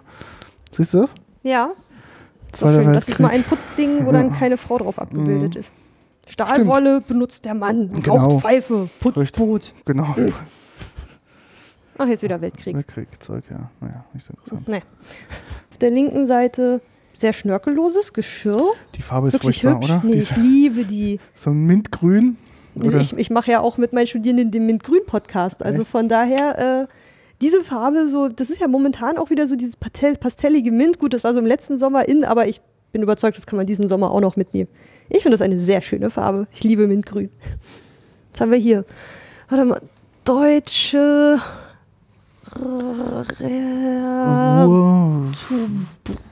Arbeit. Mit irgendwas Deutsche mit, Wertarbeit. Ha! Ah, Der deutscher Rohstoff. genau. Werben durch hohe Qualität und niedrigen Preis. Das war jetzt übrigens äh, so altdeutsche Schrift, deswegen Ja. hat das ein bisschen gedauert. Ich brauche immer ein bisschen, aber theoretisch kann ich sie lesen. Okay, Musste mir mein Opa mal beibringen, als ich mal mitgekriegt habe, dass es früher mal eine andere Schrift gab. okay, hast dich dafür interessiert? Ja, ich studiere Geschichte. Das stimmt. Unterstützen Sie uns, support us, Auswahl von möglichen Dingpflegeschaften. Ach so, das heißt, du kannst hier eine Patenschaft für, äh, Für ein Ding übernehmen. übernehmen. Das ist ja cool. Das finde ich ganz süß. Dann äh, auch die Frage, äh, ist das Ihr Ding? Genau. Ist das mein Ding? Du kannst äh, Dingpfleger werden, irgendwie du zahlst ähm, einen Spendenbetrag zwischen 30 und 500 Euro und hast dann ein Jahr lang die symbolische Pflege, kriegst dann auch äh, kostenlosen Eintritt Mhm. hier ins Museum und äh, bist dann auch auf der Internetseite da. Ich habe mal geguckt, da gibt es so Fotos, wie die Leute dann mit ihrem Ding, Ding posi posieren. Cool. Und das finde ich auf jeden Fall auf jeden Fall immer eine ganz sympathische Sache. So, das hatten wir ja auch, glaube ich, schon im Naturkundemuseum. Du kannst ja auch Pate für einen für einen Knochen oder sowas werden. Mhm. Und dann kannst du hier den Antrag ausfüllen auf werden Sie Dingpflegerin oder Dingpfleger. Und hier gibt es dann so eine Vitrine mit äh, verschiedenen Vor. Vorschlägen, die Genau, du einfach, die du adaptieren kannst. Dann kannst du hier dann, äh, weiß nicht, so eine Vase in Katzenform oder ein Pernod-Krug oder äh, irgend so Messingkerzenhalter. Kennst du den Pernod-Krug, was, du, was das ist? Ich habe den schon ein paar Mal irgendwo gesehen, aber es ist irgendein Schnaps. Genau, das ist ein französischer Anis-Schnaps. Pernod Ricard. Achso, ist das der, wo äh, so eine Kaffeebohne reinkommt? Nee. Mist. Ähm, das ist so, das trinkt man ähm, in Frankreich auch in heißen Tagen. Das heißt, du machst so ein bisschen, ähm, ja, so einen Finger breit machst du Pernod rein und dann kommt kaltes Wasser da oben drauf. Mhm. Und das trinkt man dann so als erfrischendes ähm, Sommergetränk. Und das ist halt ähm, diese Karaffe für das kalte Wasser. Darum ist es auch meistens eine Tonkaraffe, dass es auch kühl bleibt. Und damit trinkst du dann praktisch deinen Pernod. Ah, also ist, das wohl dein Ding. Pernod das, das, Ricard auch könntest, eins. das könntest du deine, deine Dingpflegschaft übernehmen. Pernod Ricard ist auch eines der größten äh, Alkoholiker-Konzerne überhaupt. Den, zu denen gehört ganz viel. Also Pernod Ricard ist halt nur ein, ja, ein, eine Sache, die sie da in dem Konzern drin haben. Ach, hier oben haben wir schon äh, so ein paar Schütten aus der Frankfurter Küche. Das Ja. würde ich gleich mal so als geschickte Überleitung Genau. nehmen, weil man Weil- sieht hier vorne auch schon wieder. Ein Schild zur Frankfurter Küche, genau. Jetzt steht hier schon da, für die Frankfurter Küche steht schon da oben als Beschriftung modern, ergonomisch, Einfach, einfach, sauber, sauber, das das, neue, neue Leben. Leben. Neu, hygienisch, klar, die neue Wohnung, rationell, der neue Mensch, normiert, energiesparend, schnell bequem, Frankfurter, Frankfurter Küche. WC Damen finde ich jetzt auch so ein bisschen. Ah ja, hier ist es ein bisschen aufgeteilt. Irgendwie das Herrenklo ist Genau. drüben bei der Garderobe und das äh, Damen-WC ist hier hinten bei der Frankfurter Küche. Da muss man noch ein bisschen nach. Und dann geht man hier durch so einen ganz kleinen, schmalen Gang. Das neue Bauen, sparsam, abwaschbar, die neue Raumzeitökonomie nominiert und richtig. Und biegt hier links, kurz bevor es ins Darmklo geht, ein äh, in die Frankfurter Küche. Genau. Ah ja. Und hier werden auch, also das Audio-Ding, was hier läuft, ähm, der gibt auch einfach im, immer so ein paar Schlagworte einfach mal so rein. Und es gibt hier so eine Hörstation Ja. über die, äh, ich glaube auch im Interview mit der Architektin und dann hier auch, wie die Laufwege sind. Jetzt zeichnen sie es gerade ein. Ja. Also wie du, also wenn ich das richtig gelesen habe, eigentlich gäbe es noch so eine Schiebetür zum Wohnzimmer, damit du dann möglichst reibungslos den Kram dann auch äh, auf den Esstisch bringen Ja, kannst. normalerweise wäre dann hier in diesem Bereich, wo gerade das, ähm, das Spülbecken ist und die Abtropfe, ist äh, teilweise auch eine Durchreiche ins Esszimmer. Das heißt, du kannst das dreckige Geschirr, also du stellst das Geschirr also erstmal zum, an die Reiche zum Rausgeben und dann zum Reinnehmen kannst du es dann direkt ähm, ins dein Spülbecken oder in dein Waschbecken reintun. so. Eine Wohnung mit Durchreiche hatte ich auch mal, aber keine Frankfurter Küche dazu. Ich meine, die sieht hier schon ganz, sie, was ich gelesen habe, sie haben sie so belassen. Die war mal so blau-grün. Man sieht es ja noch so an, einem, an so ein paar Stellen, Absplitterungen. Die Mhm. wurde dann mal in so einem, sie haben es, glaube ich, beige-grau genannt, Genau. aber es ist eigentlich so ein sehr klinisches Grau. also also Industriegrau, ja? sieht das aus. hätte ich nicht meine Küche so gestrichen. ich finde die Farbe eigentlich schön. Es sieht so kalt aus. Ist irgendwie. natürlich, aber ich finde es an sich so. so ein schönes Mintgrün. Mit, diesen, mit diesen Schütten, ja. Ja, die Schütten sind toll. Ich Macaroni, Schütten. Bohnen. Natürlich, wenn du nachher so Mehlmotten hast, dann willst du nicht mehr so eine offene Genau. Schütten haben. Problem ist natürlich auch so, gerade bei Bohnen, es ist jetzt ein relativ großes ähm, Behältnis, ist natürlich, dass die Bohnen da auch nicht lange frisch bleiben. Ist, Vielleicht hat man damals dann das Zeug auch schneller verbraucht. aber guck mal, wie groß die Schütte ist. Aber das hier heißt, so gerade Paniermehl wird es nicht irgendwann piefig, wenn du hier drin irgendwie kochst. Genau. Ähm, Also das ist so Grünkern. Reis, Gerste, was haben wir hier noch? Äh, Suppenteig. Suppenteig? Linsen, Erbsen, Vielleicht Grieß, für so, Zucker. aber man macht doch da nicht so Teig rein, so irgendwelche Gnocchis ja, oder ich dachte jetzt auch gerade so, hm, das ist ein, so Einlagedingsies. Suppeneinlage. Nee, keine Ahnung. Ich glaube, der ist wohl nicht mehr original, der Nee. ist aber so ein vergleichbares Modell. Und so ein paar Sachen haben sie hier rekonstruiert, das sieht man aber hier dieses helle Holz ähm, Ja, und schwarze Platten, die gehören nicht, in diese. Originalküche, aber ich glaube, so diese Original-Frankfurter Küchen sind auch recht selten. Das haben sie in der Zeitsprungfolge auch erzählt. Und ich habe total vergessen, dass das hier Museum der Dinge war. Mhm. Und auch ganz interessant, das glaube ich, hier ist es für, auch für Bevorratung. Gell? Nee, doch für Bevorratung. Und irgendwie fehlt hier wohl auch die Kochkiste. Ich hatte erst überlegt, ob hier das eine nachkonstruierte Kochkiste sein sollte. Also ich glaube, wo du so eine zum Warm, also ankochen, irgendwo isoliert reinstellen und dann selber weitergaren lässt. Aber da bin ich mir nicht ganz sicher. Da hätte ich mir jetzt hier gerne noch so ein paar Beschriftungen gewünscht, weil ich habe dann selten Bock, mir irgendwie so ein ganzes Video anzugucken, muss ich gestehen. Obwohl der Text ist auch äh, transkribiert, man kann sich Ja. auch auf Deutsch und Englisch äh, die Texte einfach schnell mal an der Wand runternehmen und äh, mal kurz durchlesen. Genau. Das Schöne ist halt natürlich auch die Platzausnutzung, auch mit der Raumhöhe. Obwohl das, heißt, ganz schön groß ist. Ja, also gut, ich komme da nicht hoch. Du hast dann meistens ja so ein, so ein Drittel, einen Elefantenfuß. Ja, da oben stellst du halt die Sachen rein, die du halt relativ selten brauchst, wie, was weiß ich. Ach, hier steht die Technik hinter. ah, der DVD-Player und ein, ich habe den Anfang vom Video verpasst. ja, genau, zurück. Zurück.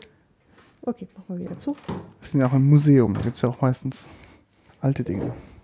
Aber so eine schön organisierte Küche Ja. Mhm. finde ich eigentlich schön. Wenn du so, was hatte ich denn ja später im, ich habe so ein Buch, irgendwie die kleine Enzyklopädie der Frau, so, Mhm. so ein DDR-Lexikon, damit du irgendwie so weißt, wie du dich anziehst und ja, genau, wie du deinen Haushalt besorgst, aber nebenbei natürlich auch noch deine Arbeit schaffst. Deswegen war dann ja auch viel mit äh, Arbeitsplanung und wie kann ich Zeit sparen und sowas. Und da ist auch wirklich äh, aufgezeichnet, wie richte ich mir meine Küche ein, um möglichst kurze Wege und Arbeitsabläufe so wirklich strukturiert abzulaufen. Ich finde, sowas ist ein super spannendes Thema, dass man das selbst so im Kleinen auch im Haushalt irgendwie machen kann. Klar, aber das ist halt, äh, ja, Optimierung ist ja ähm, immer ein großes Thema in allen Bereichen. Gell? Warum auch nicht in der Küche?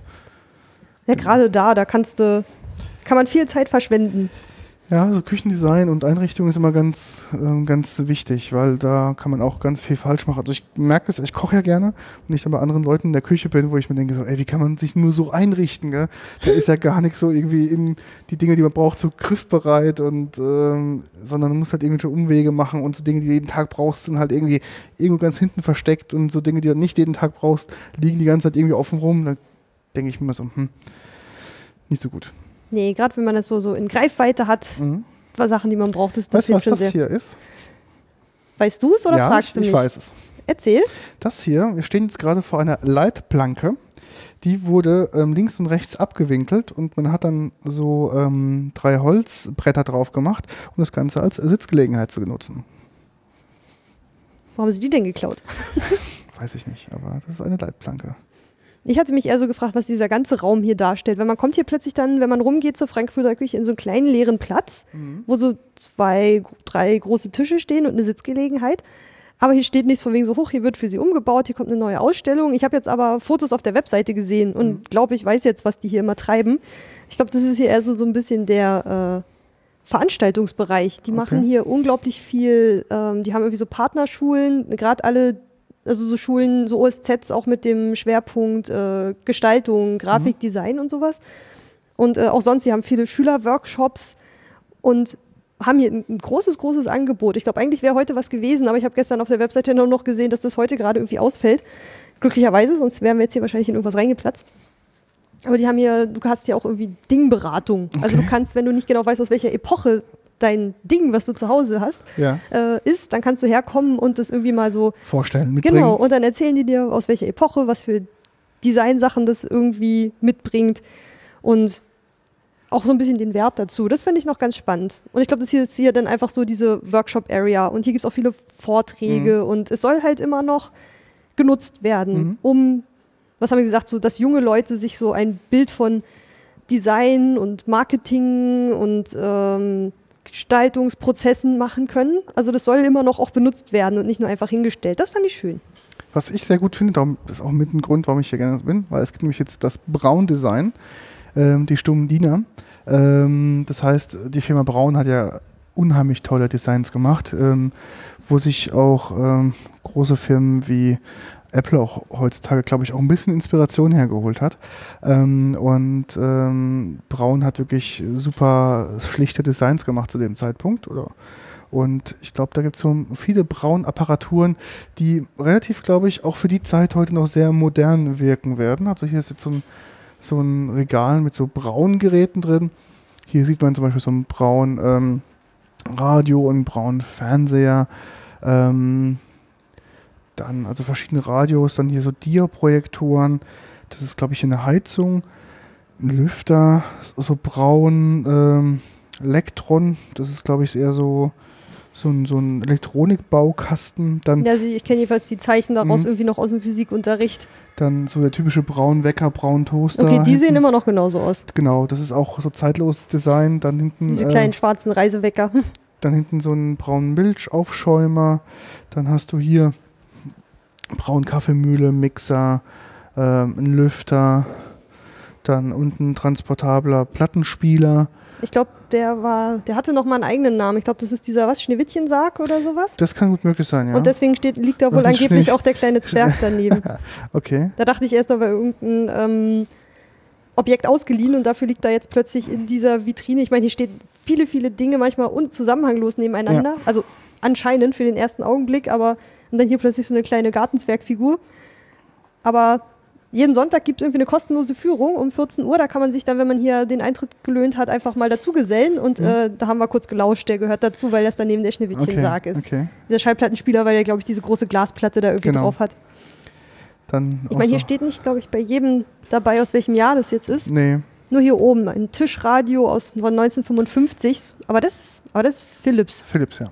Philips und Braun, gehören die zusammen? Nee, eigentlich Oder ist nicht. das wieder nur so im Vergleich, um Ich mal zu sehen, Vergleich, wie ja. das Design war? Genau, ich glaube es auch, das ist so der Weil ich mein, Vergleich. hier die beiden, die haben ja schon noch Ähnlichkeiten. Viel Aber braun, gold und so ein bisschen beige. Ja. Und dahinter braun wird dann auf plötzlich so grau, schwarz, weiß. minimalistisch Mhm. und auch hier sehr schönes Design. Hier siehst du sehr filigran, sehr verschnörkelt. Allein schon die Senderauswahl, die macht dich ja hier ähm, wahnsinnig. Ja. Ähm, hier hast du halt einfach ein klassisches Drehrad, wo du halt das einstellen kannst. Aber auch weniger Informationen. Hier stehen gleich noch die Sendernamen mit dabei. Klar. Mhm. Und da sind nur die Zahlen. Sieht ein bisschen aus wie der aktuelle Tacho im neuen Mini. Genau, genau.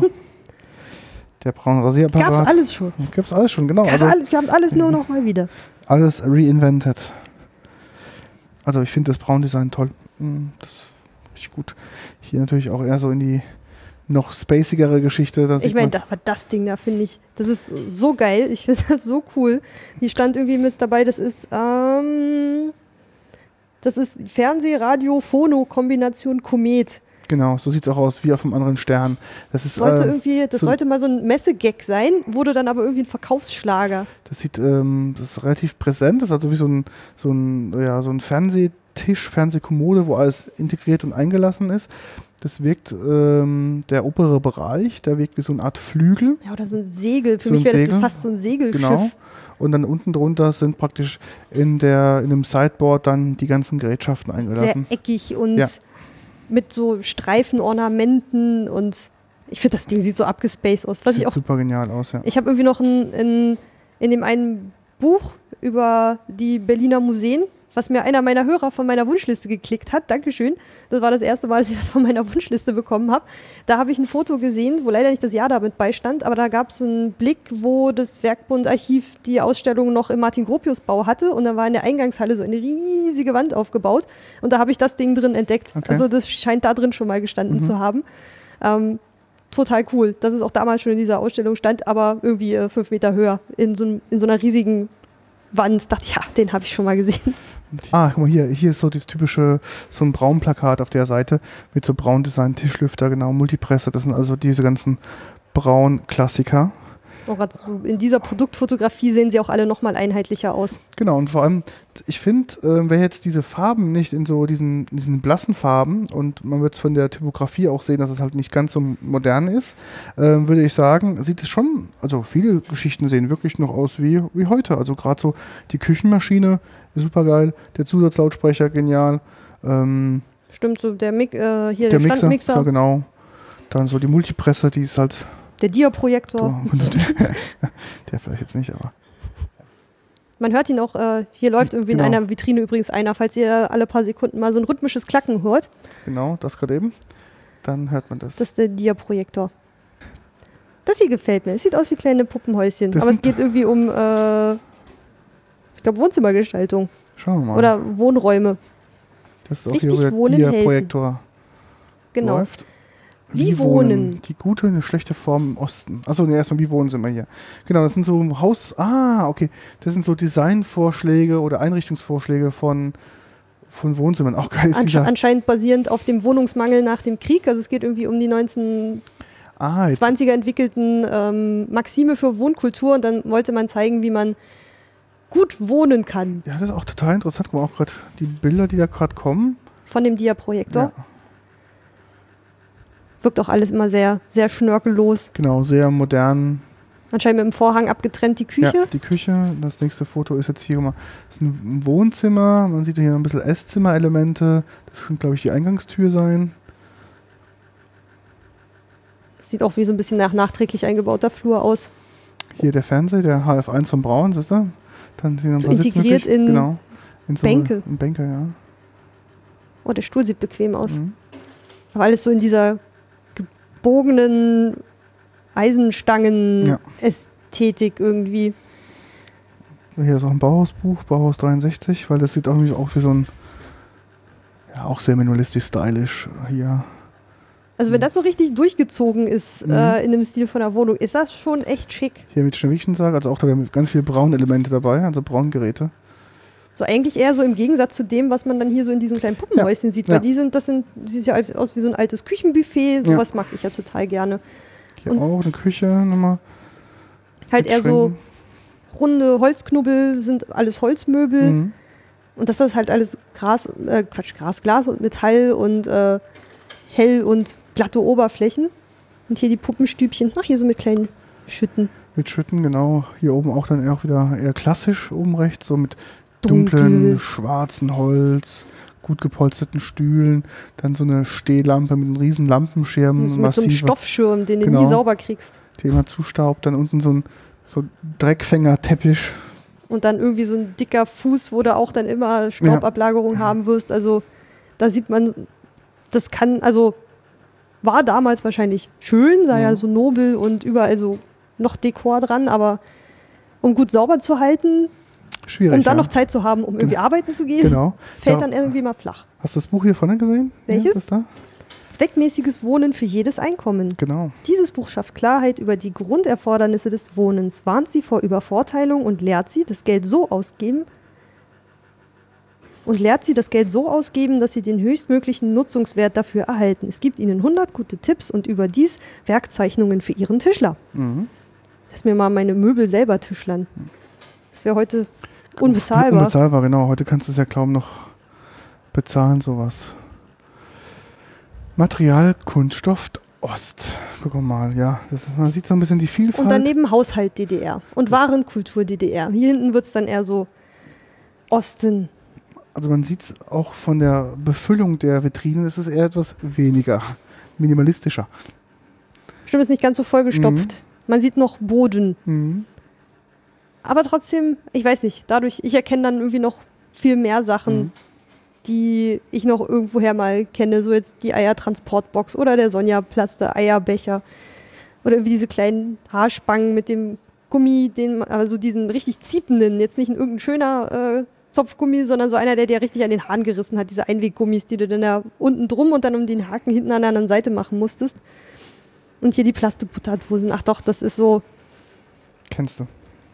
Ist, ja, und so ist für mich dann halt auch irgendwie so der, der Gedanke daran, wie das farblich damals aussah. Das ist nachher nochmal wichtig für die äh, Ausstellung bei der, über die Gebrauchsgrafik. Irgendwie, da habe ich in einem Text gelesen, dass man sich irgendwie von außen die DDR irgendwie so grau und blass vorstellte. War auch so. Also es war auch so in meinem Kopf, dass die DDR grau und blass war. Bei mir nämlich gar nicht. Bei mir ist sie so orange Okay. irgendwie. Orange und bunt wie das ganze Plastezeug. Und das, du warst doch öfter im, im Osten, hast du gesagt. Und dann hast du es auch so erlebt? Ja, also dann, nee, also ja, ja, ja, hatte ich auch so erlebt durchs Durchfahren durch den Osten, ja. Also dann so von außen, Ja. die Blöcke und Ja. wenig Grün und so. Genau. Was mich jetzt wundert, in, diesem, in der Vitrine, wo halt ähm, Haushalt DDR draufsteht, dass es eine Kaffeemaschine gibt, die Kaffeeboy heißt. Also auch da ein Anglizismus Mhm. in einem deutschen Wort drin. Also auch Kaffee wird richtig deutsch geschrieben. Und dann sieht es auch aus wie so eine Siebträgermaschine. Also so wie so eine Mit so richtig. einer kleinen Pfanne da oben genau, drin. also so eine Sieb Kaffeeträger. Genau, Siebträgermaschine, also so richtig, ähm, eigentlich sieht aus wie so ein italienisches, ähm, ja, so eine italienische Espressomaschine. Vielleicht ist es auch ein Nachbau oder irgendein, äh, ja, irgendeine Kooperation gewesen. Steht halt leider nichts weiter dazu Das ist schade, genau. Das hat mich jetzt auch mal, mich jetzt auch mal interessiert. Eine Mandelreibe, okay. Was hier, den, den hatten wir noch. Diesen kleinen äh, Tischgrill. Ah, okay. Wenn es dann mal abends schnelles Abendessen gab, dann, der ist auch so aus umgebogenen Blechen, sieht er irgendwie so Mhm. aus, mit so einem kleinen Gitter und oben hat er wahrscheinlich eine Heizspirale drin. Genau. Obendrauf hättest du wahrscheinlich auch ein Spiegelei braten können. Hier siehst du auch ähm, Da rechts. gab es dann immer ist so überbackenes ein, Toast. Ist so ein, ähm, ist so ein Ausschnitt aus diesem Handbuch, glaube ich. Ähm, wo du halt das Mhm. Was siehst, ja. Den haben wir öfter benutzt. Brotröster, VEB Kabelwerk Köpenick. Ah ja. EVP 29 Mark. Mark. Warenkultur DDR, was haben wir hier denn? Verschiedene Verpackungen. Genau. Aus, viel aus Pappe. Viel aus Papa, auch hier aus, aus Kunststoff und Glas. Rindsbrühe, Instant. Das ist ja, das, die sind dann ja noch hier die kleinen aus irgendeinem Kinderkonsum. China. Kindernahrung wahrscheinlich. Mm. Der kleine Hase auf dem Hafermehl. Also diese kleinen Figürchen, das hatten die schon drauf. Irgendwie so die Farben, die sind immer so ein bisschen blass und immer ein bisschen quietschig miteinander, aber und irgendwie auch so konturlos. Also gerade auch die kleinen Figürchen, also nie so wirklich schwarze, wie so eine Zeichentrickfigur. Ganz interessant finde ich jetzt auch oben die Verpackungen der Gläser, äh, der Flaschen. Da oben gibt es ein Spray-Quell Tonic, Multivitamin Light. Das ist, glaube ich, war auch schon spätere DDR, oder? Weil das sieht schon alles sehr, ähm, sehr modern aus. Und was mich wundert, es gibt einen Dry, also ein Dry Gin, was, was es wohl zu Ostzeiten gab. Kannst du dich daran erinnern? Nee. Also ich war ja drei bei der Wende. Okay. Also ich kenne die Sachen nur so, was danach noch übrig war. Ah, okay, okay. Also wurde halt nicht sofort alles neu gekauft, deswegen kenne ich einfach vieles noch, weil es irgendwie noch erstmal blieb. Mhm. Oder meine These ist ja so, dass in den Schrebergärten, die es im Osten noch so gibt, die DDR noch lebendig ist. Ja, genau. Das Weil man alles, was man zu Hause aussortiert, was aber noch funktioniert, was die DDR-Haushaltsgeräte einfach super lange tun, Ja. die sonderst du aus und trägst sie in deinen Schrebergarten, weil du sie da super noch verwenden Genau, kannst. das ist auch der Grund, warum ich auch so viel Zeug kenne, weil halt Kollegen auch Strebergärten hatten. Strebergärten. Strebergärten, klar. Falscher Versprecher. ähm, mit Pools und ähm, da halt genau diese Ostprodukte dann noch da waren. Und das war auch für mich so die Entdeckungsreise. So, hä, was ist das denn überhaupt? Und dann auch die ganzen Blechverpackungen, die man hier auch so sieht, dann ähm, da auch da standen. Ach, guck mal hier, so in der Mittelvitrine gibt Mhm. es äh, Werkbundkisten. Die fand ich auch noch ganz spannend. Die hast du anscheinend so als Mustersammlung zusammengepackt und ich glaube, die war zum Verschicken an äh, An Kunden Schu oder. Schulen, auch so. um äh, gutes Design zu zeigen. Mhm. Genau, der Umgang mit der guten Form sollte möglichst von Kindesbeinen an geübt werden.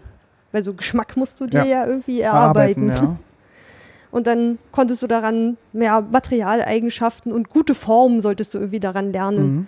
Und ähm, dann hast du hier halt so einen großen Koffer mit verschiedenen, das hier sind jetzt irgendwie Küchengeräte. Das sind Küchengeräte und die sind alles in so einem, in so Schablonenform gemacht. Das heißt, es gibt dann so spezielle Einsätze, wo nur das reinpasst, was glaube ich sehr gut ist. A, dass es geordnet ist. B, für die Transportsicherheit. Das heißt, es kann hier nicht rumfallen und rumrütteln. Und du hast halt Ist genau. auch viel, na gut, nicht viel Glas. nee, ich sehe jetzt kein Glas. Ja, so Kunststoff. Stimmt. Ja. Ich dachte gerade auch, auch damit es nicht kaputt geht. Aber hinten mal, das ist eine Box, die ist mit so Styropor-Einlagen drin. Da ist Glas auf jeden Fall zu sehen. Trotzdem, glaube ich, nicht so einfach zu transportieren, Mhm. weil die ist schon, wie groß? Was mich auch wundert, Anderthalb Meter lang. Ja, 1,20 würde ich schätzen und dann 60 breit. Was mich wundert ist, wenn sie schon diese Styroporform gemacht haben, das Sachen da reinzustellen, warum geht die nicht bis ganz nach oben? Vielleicht gibt es noch so einen Deckel zum oben drüber Das kann natürlich oder auch so. sein. Und das ist jetzt nur, damit man es mal sieht. Hm. Das könnte ich mir jetzt auch vorstellen. Da gibt es ja noch so ein paar Fotos, wie es da junge Leute Und, äh, mal auspacken Genau, und sich sich alles angucken, angucken. gucken, ja. Die sehen jetzt aber auch nicht nach zweite Klasse aus, sondern Nee. schon so Oberstufe oder in Ja. der Ausbildung zum Gebrauchsgestalter vielleicht Mhm. oder sowas. Dann eins unten drunter, alte Handys. Oh ja, das ist Oh natürlich mein eine Gott. schöne Fundgrube. Ich habe schon mal meines gesucht, was mir mal geklaut wurde. Ich hatte mal so ein kleines rosanes, wie so ein, was man so seitlich wie so ein Taschenmesser aufklippen konnte. Mhm. Da waren die Tasten nur in zwei Reihen drauf, Ah, weiß anstatt es. in drei. Genau, ich, das irgendwie von LG hieß das Ding Lipstick oder so, gell? Nee, Lipstick hieß es, glaube ich, nicht. Oder als Nickname hat man das, glaube ich, Lipstick Das genannt. kann, das kann sein, das kann ich. Es gab eins, was das hieß auch Puderdose. Da hattest du die Sachen so rund am Rand. Also designtechnisch hat man sich ja damals echt ausgetobt. Da gab es ja echt cooles Zeug. Das Mhm. ist ja heute irgendwie nicht mehr so. Und du kannst auch nicht mehr so demonstrativ dein Handy irgendwie so klapp. Klapp, rausklappen, ja, ja, das stimmt. Ach, das war so schön. Es ist so total unbefriedigend. Du musst ja dein Handy erst vom Ohr wegnehmen, dann Mhm. dauert es kurz, dann erscheinen ja erst die Tasten und dann kannst du erst auflegen. Ja, das stimmt, ja. Und das hat so überhaupt keine Wirkung. Du kannst nicht einfach so, oh, klapp. Zack, genau. Ich vermisse mein kleines rosa Handy. paar Notebooks, also Laptops, so ein Macintosh, äh, Macintosh PowerBook Duo 230, dann so ein Immer ganzes diese Thema. dicken Rahmen um den, um den Bildschirm, das kennt man von heute auch nicht mehr so. Nee, Möglichst viel, viel Kunststoff. Bildschirm. Viel, genau, viel Kunststoff hier außenrum, jetzt ist heute viel Bildschirm. Hatte das irgendeinen Grund?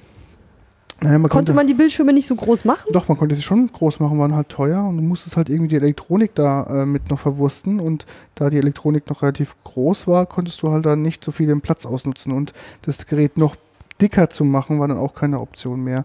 Dann natürlich auch bei den verschiedenen Verbundstoffen, dass du halt auch die Stabilität gar nicht so herstellen konntest, sondern hast halt irgendwie doch einen festen Rahmen gebraucht, damit der Bildschirm da drin ähm, sich nicht bewegen kann, beziehungsweise sich verkantet oder reißt oder sowas. Das Und gab's heute hast du biegbare ja, Bildschirme. Ja, nicht biegbare, aber ähm, vielleicht welche, die halt mit Materialien oder mit Beschichtungen besetzt sind, die halt nicht so viel Stabilität vom Gehäuse brauchen, sondern in sich selbst schon sehr stabil sind. Das ist dann aber auch dann so mal interessant, so ein, wie die Technik dahinter das Design außen beeinflusst na hat. Und dass man heute sagt, ah, guck mal, was das für einen dicken Rahmen hat. Mhm. Das muss schon ein bisschen was älter sein. Oder aus einer bestimmten Zeit. Aber so Mobildesign, ich wundert mich so ein bisschen, was da noch so fehlt, sind so noch andere mobile Gadgets, meiner Meinung nach. Also ich habe jetzt hier schon mal so ein, so ein Feuerzeug, beziehungsweise so, eine, ähm, so ein äh, Anzünder. Kompass im äh, Stabfeuerzeug. Mhm. Dann so ein Bluetooth-Headset hier irgendwie. Ich meine, es erhebt ja auch, glaube ich, keinen Anspruch auf ähm, Vollständigkeit. Nee, nee, aber Also nicht so wie äh, so, ein, so ein Museum, was vielleicht damals so aussah wie hier. Mhm. Also hohe Vitrinen, alles vollgestopft mit unterschiedlichsten Dingen, was dann äh, ursprünglich mal den Ur Anspruch hatte, die Welt in einem Raum zu Mhm. vereinen. Sondern es ist ja doch eher ein Überblick verschaffen über Design. Und sagt ja nicht, ich habe von allem alles. Ah, guck mal hier. Haha, was haben wir hier dann? Hier haben wir äh, Marketingstrategie der Klassiker. In einer der Mittelvitrinen. Genau. Wertebewusstsein oder Marketingstrategie. Ich glaube, heutzutage ist ja ganz, ganz viel ähm, Marketingstrategie und Designed by und so. Das ist ja alles heute ganz wichtig. Klar, mach was, was aussieht wie was von Apple Mhm. und schon kannst du es Gut verkaufen, gell? Man hat, was hatten wir jetzt hier? Ja, wenn du jetzt gerade an diese ganzen nachgemachten Plagiate Mhm. und so denkst, es gäbe ja keine Plagiate, wenn es nicht. Also gerade auch designtechnisch. Mhm. Also die Designpiraterie ist ja. Ja. Ganz groß, ja. Mhm. Dann hat man hier unten so Produktklassiker, sieht man ganz klar. Ähm, Maki-Würze, dann hier Oder die Odol, Odol-Flasche. Flasche, ganz klar. Die erkennt man ja immer. Dann so die Persil-Blechbüchse mit dem Persil-Logo, dann diesen Big, ja, ähm, Kugelschreiber, die kennt man ja auch. Den Kugelschreiber? Also ja, wir machen ja Feuerzeuge und Kugelschreiber. Nee, den Kugelschreiber habe ich noch nie gesehen. Echt ich kenne da, ich kenn davon nur die Feuerzeuge. Jetzt hier in, was in Silber und Gold. Mhm. Von der Form her ein bisschen wie ein Bleistift. Hier mal ähm, Wasser, Aufwertung durch Warenästhetik. Ja, Genau gut, das, das glaube ich sofort. Ähm, das Vosswasser, da habe ich ja auch mal einen Podcast drüber gemacht, im Genusscast über Wasser. Da ging es auch um das Thema Voss. Das ist ja designt bei Kevin Klein. Sieht auch ein bisschen aus wie eine die Flasche. Parfümflasche. Ist wirklich sehr schön, ja. Ja, sie ist schön, aber Ja. drin ist ja doch wieder nur Wasser. Ja, ist nur Wasser. Hier äh, Evian, Wasser in dem, wie so ein ähm, Berg. in dem, genau, in dem Berg. Dann, Es, ist auch, es, sind, sie sehen einfach aus wie Parfümflaschen. Mhm. dann Spreequell hier aus der Region. Ähm, Coca-Cola in- mit dem Aufzug, also da hat die Coca-Cola-Flasche ist mal in so einer in so einem Plastik-Wrap-Nummer drin, komplett. Hier Fidschi-Wasser, das ist ja auch, äh, genau. Und das Fössler, das habe ich momentan auch, das trinke ich gerade, weil das ist eine 1-Liter-Flasche, man glaubt es gar nicht, die sieht so klein aus. Ja, das ist dann, sowas finde ich gut. das ist ein super. Von der Höhe zu- wie eine Genau, Halbliterflasche, aber bisschen breiter und, und dadurch passt mehr rein. genau. Und ich würde mir halt so eine Flasche einmal kaufen und die dann tausendmal wieder mit So Leitungswasser auch. voll machen. So mache ich das auch. Weil das genau. Berliner Leitungswasser Das ist, ist sehr trinkbar. Ja, sehr gut. Und nährwertetechnisch, glaube ich, äh, genauso gut wie alle anderen, Markenwasser. die es nur in eine schöne Flasche Mhm. tun. Dann hier unten hat man so ein bisschen Markenprodukte, Markenware, also so Sachen, die man halt äh, so bezeichnet ist, wie Tempo für Taschentücher, Aspirin äh, für. Die findest du halt immer sofort wieder. Mhm. Was ich mal schön finde, was ich eigentlich mal ganz gerne mache, wenn ich mal die Gelegenheit habe, was ja leider super, super selten der Fall ist, mal in einem anderen Land, in einem Supermarkt zu sein, wie schnell man aufgeschmissen ist, Ja, weil du einfach nicht. Das da merkt man dann, glaube ich, wie sehr man eigentlich darauf guckt, wie ein Produkt normalerweise aufgemacht ist. ja. Auch vom Design und ähm, oder auch wie bestimmte Sachen verpackt sind. Weiß nicht, eine Milchpackung ist ja doch auch farblich oft mit denselben Sachen behaftet und dann, wenn du plötzlich mal merkst, in einem anderen Land ist es dann irgendwie doch irgendwie anders Mhm. verpackt und hat dann ganz andere Farben, dass du manchmal vor einer Packung stehst und nicht weißt, was drin ist Mhm. oder sowas. Das finde ich ganz cool. Weil da hebt es einmal kurz so aus dem Alltag raus und dann sieht man, wie doll einen das prägt, weil sonst denkt man so, ja, so doll können die ganzen Produktsachen doch den Alltag einem überhaupt nicht prägen. Es ist doch einfach nur eine Verpackung. Man ähm, blendet das auch aus, gell, weil das halt so gewohnt, man ist halt so gewohnt, man denkt nicht mehr aktiv drüber nach, wie so eine Milchverpackung eigentlich aussehen sollte, sondern du, du weißt halt, wie sie aussieht. Und wenn du jetzt Du da. würdest sie auch finden, wenn es eine neue Marke ist, aber Genau. die hat benutzt doch wahrscheinlich wieder weiß, Mhm, grün und vielleicht eine Kuh. genau. Damit bist du immer gut bedient. Oder du malst Sachen grün an, wenn du willst, dass sie irgendwie biologisch erscheinen Ja, oder sowas. ja. So, jetzt sind wir dann nämlich äh, zwischen den letzten beiden Vitrinen des Mittelganges angekommen. So, made in Germany, made in Western Germany, made in Italy, designed and in Apple, California, assembled in China. Das sind so jetzt die Vitrinen, die hier auf der linken Seite sind. Ich hatte ja irgendwie mal gehört, dass dieses Made in Germany ja eigentlich mal zur Abschreckung dienen sollte Genau, und dann ja. ein Qualitätssiegel wurde. Ja, richtig, ganz genau. Made in Europe, auch ganz interessant. Das ist auch so dann die, die Metaebene. Ja. dann weißt du auch wieder nicht, wo es zusammengebastelt Genau, wurde. Genau. Das ist ja eh so ein Trugschluss, also na was heißt Trugschluss, aber so dieses, was man draufschreiben darf, nur weil der letzte Sticker irgendwie in Deutschland Hier, genau. draufgeklebt Ja, ja. wurde, der Rest aber irgendwie in Bangladesch von kleinen fleißigen Kinderhänden zusammengebaut wurde, ist halt eigentlich auch eine Farce. Also Dann haben wir hier Warenästhetik der DDR, Raster, Seriellmuster. Ich kenne davon halt nicht allzu viel, ne? also muss ich ganz ehrlich sagen. ähm, ich von denen hier jetzt aber auch nicht. Also trotzdem kommt es mir bekannt vor. Also Mhm. jetzt zum Beispiel diese Haushaltskerzen mit diesen weißen Blöcken, die die Kerzen darstellen sollen. Und das war universal. Also so hat man die halt irgendwie dargestellt. Aber ich finde es interessant, dass es anscheinend hier doch irgendwie so einen ziemlichen Schwerpunkt gibt auf DDR-Gestaltung und Westgestaltung. Vielleicht auch, weil es gerade interessant ist, wie es Ja, sich auseinanderentwickelt hat und danach weiterentwickelt seit der Wiedervereinigung. So, und hier um die Ecke würde es jetzt nämlich gehen in die DDR-Abteilung, äh, Ja. Quatsch, in die Sonderausstellung Du, Masse genau. und Klasse. So, wir sind noch mal kurz nach vorne gelaufen, um äh, noch mal einen Schluck Wasser zu trinken, aber das passt auch ganz gut. Wir, es gab hier nämlich ganz am Anfang noch mal so einen kleinen Raum neben der Garderobe, da hatten wir noch gar nicht reingeguckt. Ja. Und zwar finden sich hier Dokumente zur Werkbundgeschichte. Das ist ja gerade so der, der Grundstock, auf dem dieses Museum überhaupt entstanden ist. Deswegen gibt es hier dann mal so ein paar Grundlagen auch zu den Schlagworten, die mit dem Werkbund ähm, zu verbinden sind. Die haben wir zum Beispiel Stil, Qualität, Reden, Gegenreden, Ausstellen und Bauen. Und dazu gibt es dann hier in so einem kleinen Schränkchen. Genau, das ist ein Dokumentenschrank. Ich ziehe mal eine Flasche auf, oh, eine Flasche sage ich schon, Wird Zeit für eine Flasche. Hat für eine Flasche, ähm, ein, so ein Regal mal auf, wo drauf steht Stil und dann steht drauf der deutsche Stil. Und da ist dann so eine so ein Plas so eine so, ein- so ein Glasboden und unten drunter so ein so ein Zettel. Guck mal, bei dir ist noch ein Buch drin. Guck mal, zieh mal weiter. Da ist noch das Buch noch ich mit habe drin. Angst, dass die rausfallen. Nee, ich ist glaub, hinten die- gesperrt. Die, hinten okay. gesperrt, ja. Und zwar Henry van de Velde vom neuen Stil. Den Namen, den haben wir jetzt auch schon in der Ausstellung gesehen. Ja. Und hier ist dreimal nebeneinander Stil. Was ist da rechts? Genau. Ach hier, wir haben hier oben 1907, 1914, 1918, genau. Können wir 19. rausziehen mal zum Vergleich. Und dann hat man hier anscheinend zumindest Dokumente, da sind jetzt nicht groß irgendwie Bilder oder so drin, aus verschiedenen Zeiten, die eigentlich gar nicht weit voneinander weg Genau, sind. aber ich finde jetzt, der Unterschied ist jetzt nicht gerade so deutlich zu sehen. Ich glaube, das oder? sind auch eher so die Künstler. Also Van de Velde, das war der vorhin mit dem ähm, Eisenbahnsitzen genau. und dem äh, Kraftlinien Kraftlinien, genau. und Friedrich, Friedrich Naumann. der deutsche Stil. Und hier habe ich Hermann Mut, M- was ist, Mu- Mu- Mutius. Mutius? Muthesius. Muthesius. Da geht es um Handarbeit und Massenerzeugnis. Mhm.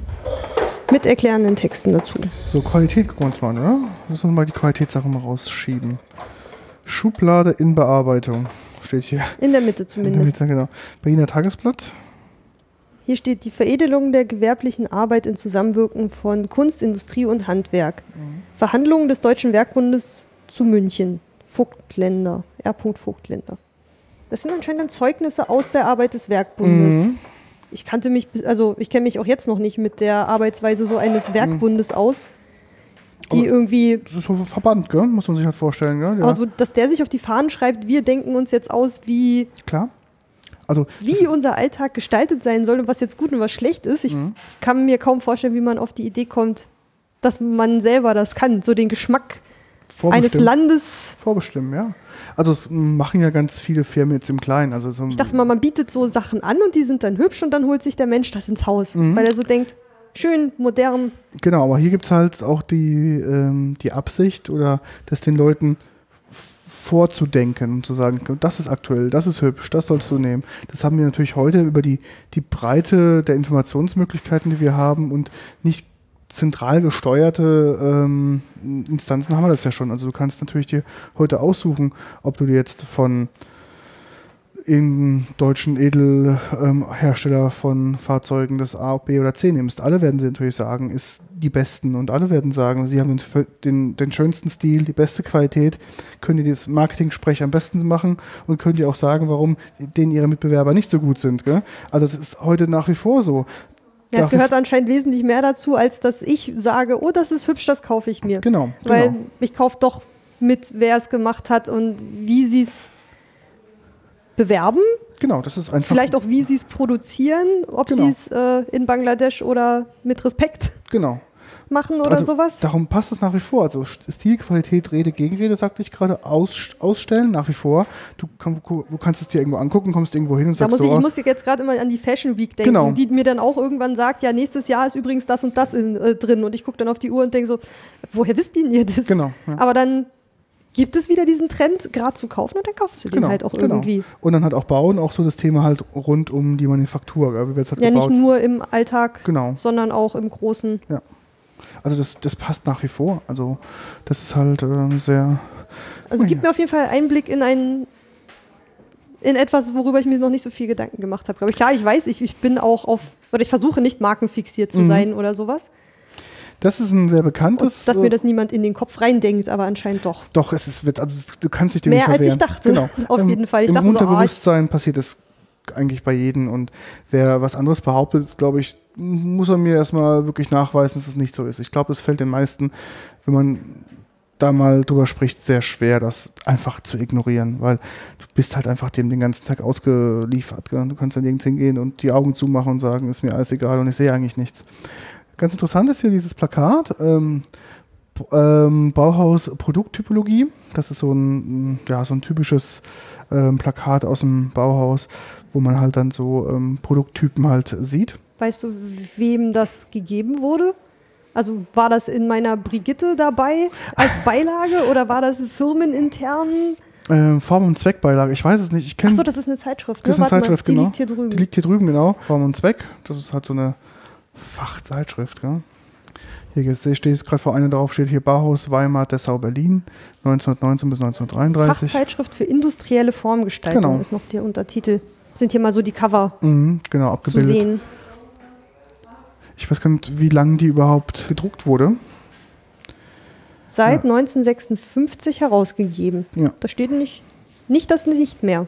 Genau, Mal für 5 Mark. zu haben. Mhm. Hier könnte man sich noch ein Video ansehen. Ton-Bildschau zum Thema Werkbund oder Typisierungsstreit 1914. Ah, dauert 10 Minuten und immer 3 Minuten Pause. Ich Mhm. mag's, wenn sowas dran steht. Mhm. Ich mag immer nicht mir ein Video angucken im Museum, wenn ich nicht weiß, äh, wie lange es dauert. Genau, das dauert dann irgendwie eine Stunde und so und dann denkst du dir so, nee, machst du jetzt nicht. Ähm, da vorne ist noch mehr von diesen Zeitschriftencover, oder? Hier rechts? Ja. Da mal stehen geblieben Aber das gehört dann jetzt schon zur Sonderausstellung Okay, zur Gebrauchsgrafik in der DDR. Hier gibt es dann noch so einen kleinen ähm, Archivschrank. ja, was auch in- interessant ist halt, dass es Eigentum des Volkes ist, also Hm. war wirklich mal Volkseigentum. Und hier sind so ähm, Texte der Zeitschrift Neue Werbung drin zum Beispiel. Dann kann man hier mal sich so eine kleine Akte rausnehmen und da sind da Kopien drin aus diesen Zeitschriften, die hier an der Wand hängen. Also man kann dann auch mal sich die Inhalte angucken. Die äh, neue Werbung wurde von 54 bis 89 wohl aufgelegt. Auch die Cover der Zeitschrift sind wirklich sehr schön, alles mit so ein paar Blassfarben. Aber man Warte mal, sie- der, der Untertitel ist auch schön. Äh, Fachzeitschrift für Theorie und Praxis der sozialistischen Werbung. Mhm. Ab 54 vom Berliner Verlag Die Wirtschaft herausgegeben. Ah, die hängen hier so dran, die kannst du. Ah, okay. In so einzelnen Bilderrahmen. Ähm, genau. Ein bisschen schaukeln. Ja.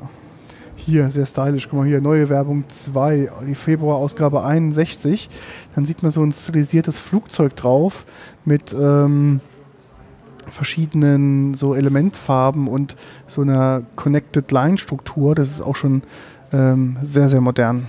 Ja, sowas würde man heute, Auch machen, ja. ja. sieht Also, man öfter so gerade so, um irgendwie Netzwerke irgendwie darzustellen, benutzt man ja wieder gern diese Punkte, die mit äh, dünneren Linien miteinander verbunden sind. genau. Also das passt ja auch gut zum Flugverkehr. Jetzt könntest du noch Interflug draufschreiben, dann wüsstest du, wäre ein perfektes Poster für die Interflug. für Aeroflot. Oder Aeroflot, genau. Alles, was so in dem Bereich war. Es ist viel, obwohl die Stile sind verschieden.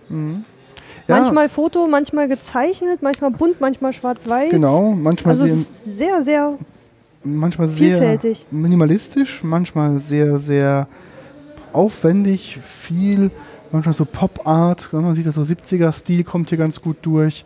Ähm, Na gut, wenn es ab 54 ist, dann wird es ja auch äh, einige Jahre mitgemacht haben. Ja. Mal gucken, hier ist 77, darüber hängt die von 61, mhm. Darüber von 58. Ist das irgendwie genau in der Reihenfolge? 80? Doch, doch, Doch. Ist, doch, ist die, genau, hier Ah, ist die letzte Ausgabe 89. Dann ist also wahrscheinlich links oben irgendwie die, Die erste. erste. Aber so gerade die da oben so typisch wie so ein, weiß nicht, wie mein Optikkasten oder irgendwas, was mit Wissenschaft oder sowas zu tun hatte, war Ja. immer gern in diesem schwarz-weiß bisschen Fotografie ähnlich, sieht aber irgendwie gar nicht so richtig so Ja. aus und dann irgendwie mit so grafischen Flächen hinterlegt. Also das erkennt man irgendwie gleich. Ja. Oder so dieses Holzschnittartige, Ja. was man Ja. irgendwie mal gern benutzt hat. Mhm. Oder was wir in der Grundschule mal gemacht haben, das war dann äh, irgendwie so ein Blatt Papier bunt machen, dann äh, eine Schicht Wachs drauf machen mit einer Kerze, dann mit dicker schwarzer Farbe drüber malen und dann wieder freikratzen. Okay, ja. Und das sieht halt aus wie sowas da. genau. Und ich weiß nicht, woher das, also weiß nicht, so wird man das ja nicht gemacht haben dafür, aber Auch viele so ähm, Zeichnungselemente aus dem Bereich ähm, Stiftzeichnung bzw. Designzeichnung, also wirklich ganz minimalistisch nur mit Konturen ähm, sind hier drauf zu sehen oder mal so auch ein bisschen was Modernes mit Grün und stilistisch. Dann ist hier ein Mann abgebildet mit Krawatte und ähm, statt ein Kopf ist halt so eine Hand drauf, die den, den Füllfilterhalter nach oben hält. was eigentlich ihr Finger wäre. Was eigentlich der Finger wäre. Das ist auch ähm, sehr spannend. Dann hier so ein V drauf. Also sind ähm, Maikäfer. Also ein paar Sachen kommen auch über die Zeit irgendwie immer wieder. Mhm. Also anscheinend, ich weiß nicht, so mein Eindruck wäre jetzt, es wurde viel ausprobiert, aber so ein paar Elemente haben sich anscheinend durch die Zeit bewahrt. Können Ja. natürlich auch an so, ich glaube, ein Thema der Sonderausstellung ist auch so Ressourcenknappheit und ähm, dass man dann doch irgendwie auf so ein auch nicht das rein weiße Papier oft irgendwie zur Verfügung hatte und dass sich das dann irgendwie mit irgendwelchen Farben gebissen hätte Mhm. oder irgendwie sowas. Und dass das sich auch widerspiegelt in der Gestaltung von Sachen, die man hat. Mhm. Ja.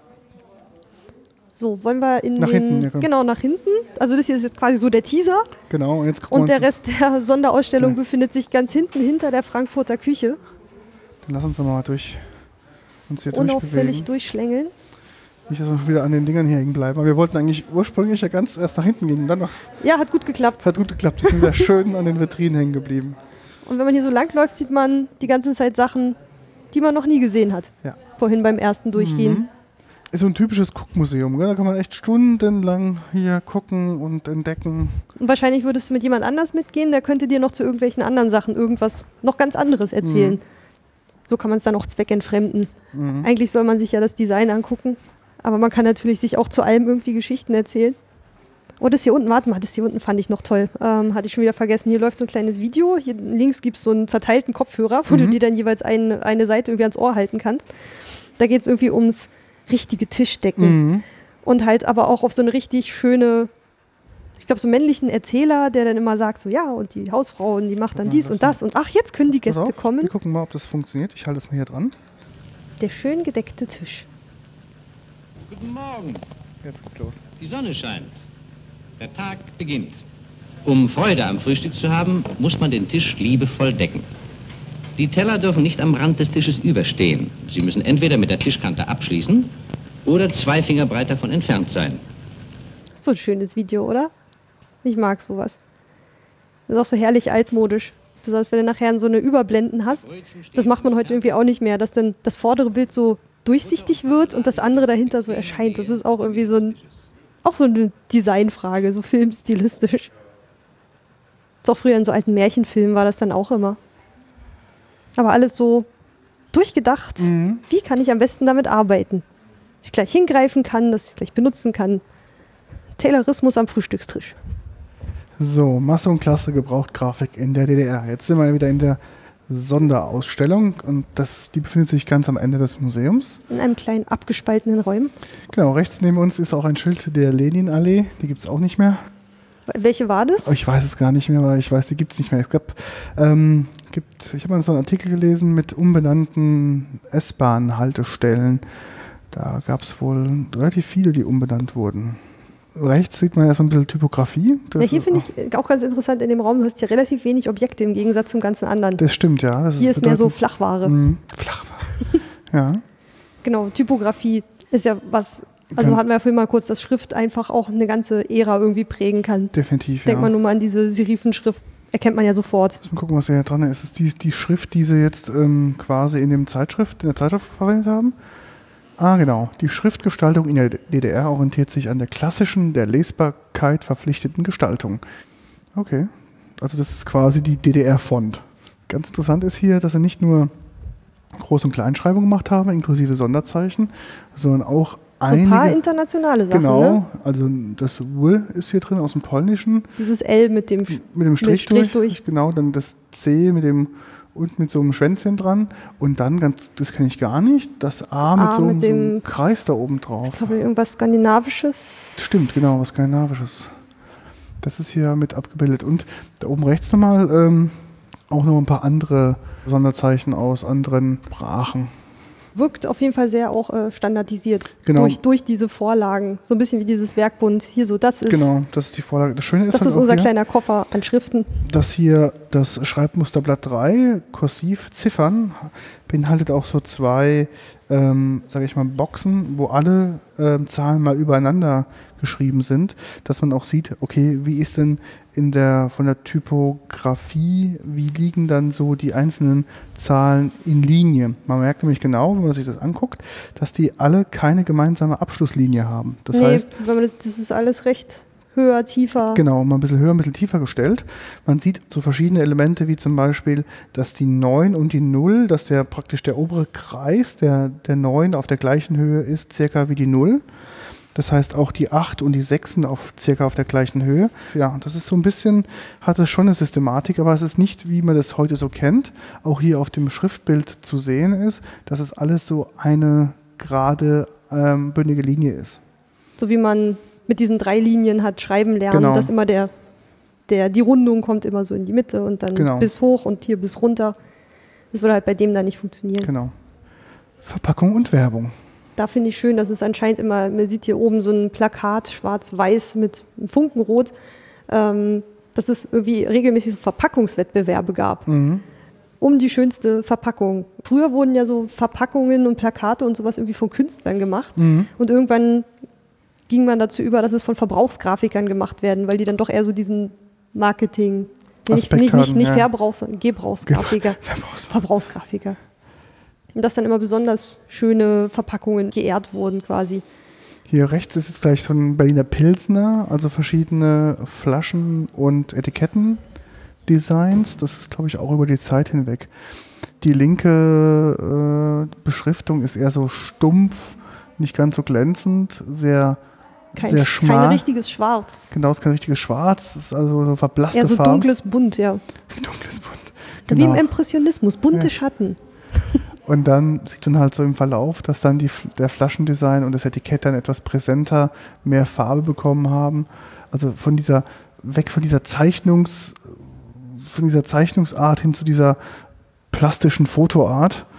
Und ähm, Ich finde aber schön, der Teddy, der das Tablett über dem Kopf trägt mit den drei Gläsern äh, Bier drauf, den gibt es ja heute noch. Genau, gibt es heute noch auf diesem Wachsiegel drauf.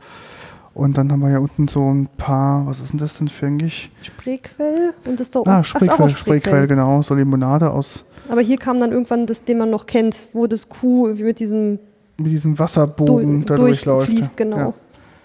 Früher war es eher nur so eine Schreibschrift. Mhm. Das hat auch so ein bisschen weniger Erkennen Wiedererkennungswert, glaube Ja. ich. Also das ist na gut, oder weil ich das einfach schon kenne. Ja, ja Spreequell, quendig, ist Mhm. lecker. Hm. Und günstig. Genau, gut und günstig. Zeitschrift Sibylle, kennst du die? Das war so eine Modezeitschrift gewesen zu Ostzeiten.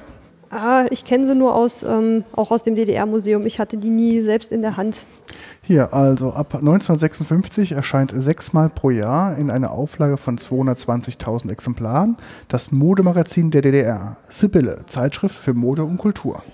Hier gibt es dann noch so, so ein Video, das, da habe ich auf jeden Fall mal reingeguckt. Das geht aber relativ lang, das sind 58 Minuten. Wow.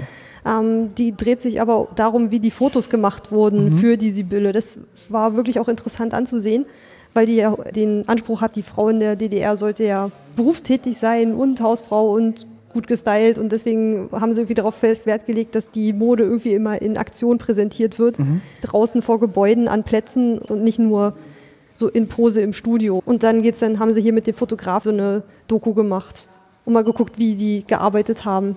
Das war interessant zu sehen, was da jetzt einfach so für Gedanken hinterstanden. Und auch die Mode sollte ja auch praktisch sein. Ja. Also nicht so wie Haute Couture nicht tragbar, sondern für die aktive Frau. Für die aktive Frau, genau. Schallplattendesign. Da hatte man natürlich eine große Fläche, auf der man Mhm. arbeiten konnte. Nicht so wie auf CD-Cover. Da den Traumzauberbaum, den kennen viele. Für mich war der irgendwie nicht so in der Kindheit präsent. Dafür kriege ich wer, regelmäßig Schelte. Hier das da? Den Kenn Traumzauberbaum, ich auch nicht. das waren so Geschichtenlieder. Okay. Aber entweder hat man es als Kind kennengelernt oder man hat es dann irgendwie verpasst. Auch ein geiles Detail. Es wurde hier wohl Gebrauch gekauft für 9 Euro in der Neuzeit. Ach ja. Hat aber diesen, was war das, Mondrian? Schick? Ja. So mit diesen äh, Kästen und dann Farb. Farbflächen, Genau. weiße Flächen und ein paar Farbflächen Mhm. mit schwarzen, dicken Kanten. Genau, Linien unterteilt. und Plakate. Plakatkunst. Deutsche Lufthansa, Aerobot, okay. Ja, stimmt, das sieht wirklich ein bisschen aus wie das äh, Zeitschriftencover von Mhm. vorhin. Aeroflot und Deutsche Lufthansa. Ein bisschen anders als die Plakate aus dem Mucha-Museum, was Ja. ich gerade gesehen habe.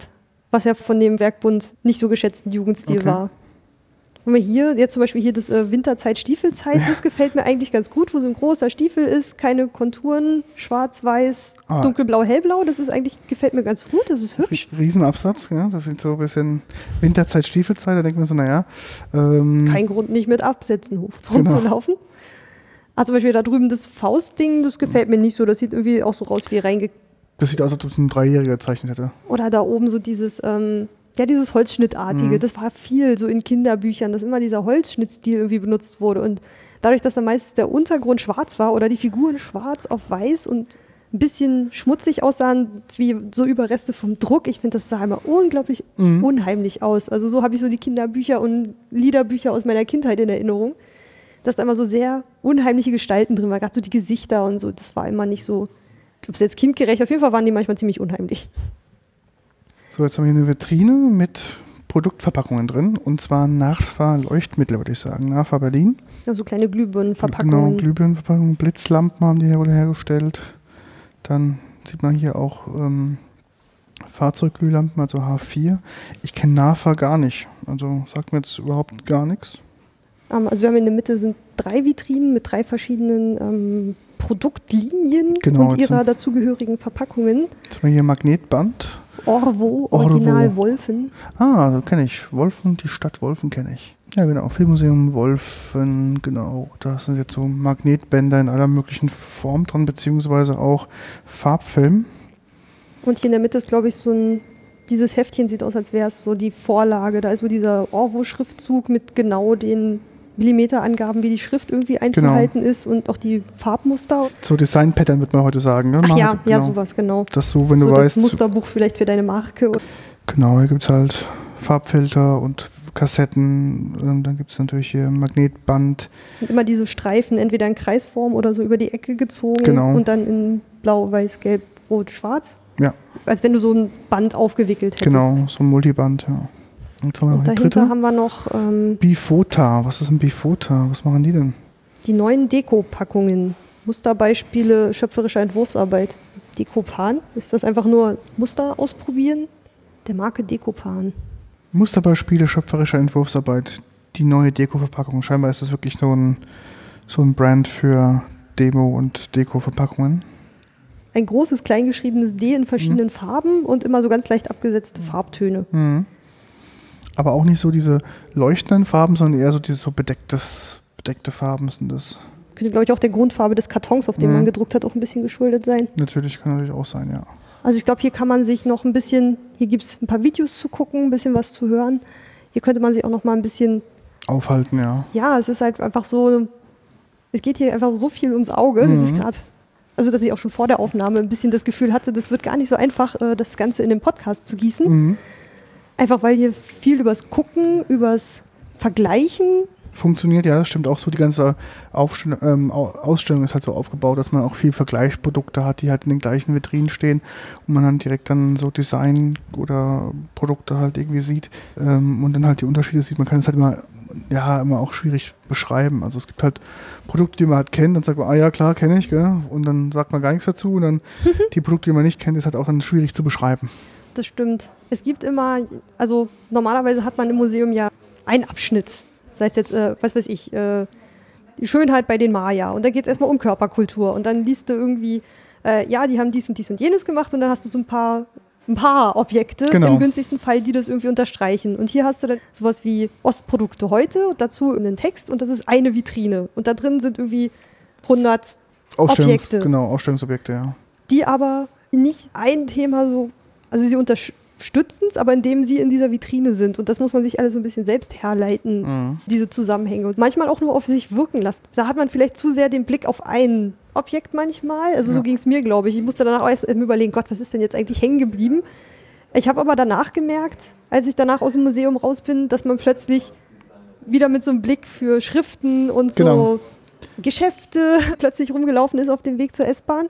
Äh, oder, nee, Quatsch, U-Bahn. U-Bahn fährt hier. Und ähm, also es schärft, glaube ich, ein bisschen den Blick für Präsentation, Definitiv. für Schriften. für Design. Also ich glaube, so Design, Ideen, Inspiration kann man hier auch sehr gut. Ähm, also ich glaube, ich würde in dieses Museum gehen, wenn ich auch so Produktdesigner wäre. So ist es ja gedacht, genau. Das, das wollen die ja auch, dass man Und- herkommt und das anschaut, studiert, Mhm. vergleicht, sein Auge schärft. Genau. Und ich glaube, genau das, das merkt man selbst als designmäßig total un ungeschulter Ja. Mensch, also der sich damit noch nicht so beschäftigt hat. Weil so ging es mir, du läufst draußen rum und denkst, ah, ach da, ach ja, die Schrift, ach die sieht aber Genau. auch mit der Farbe, ach, was soll mir das wohl sagen?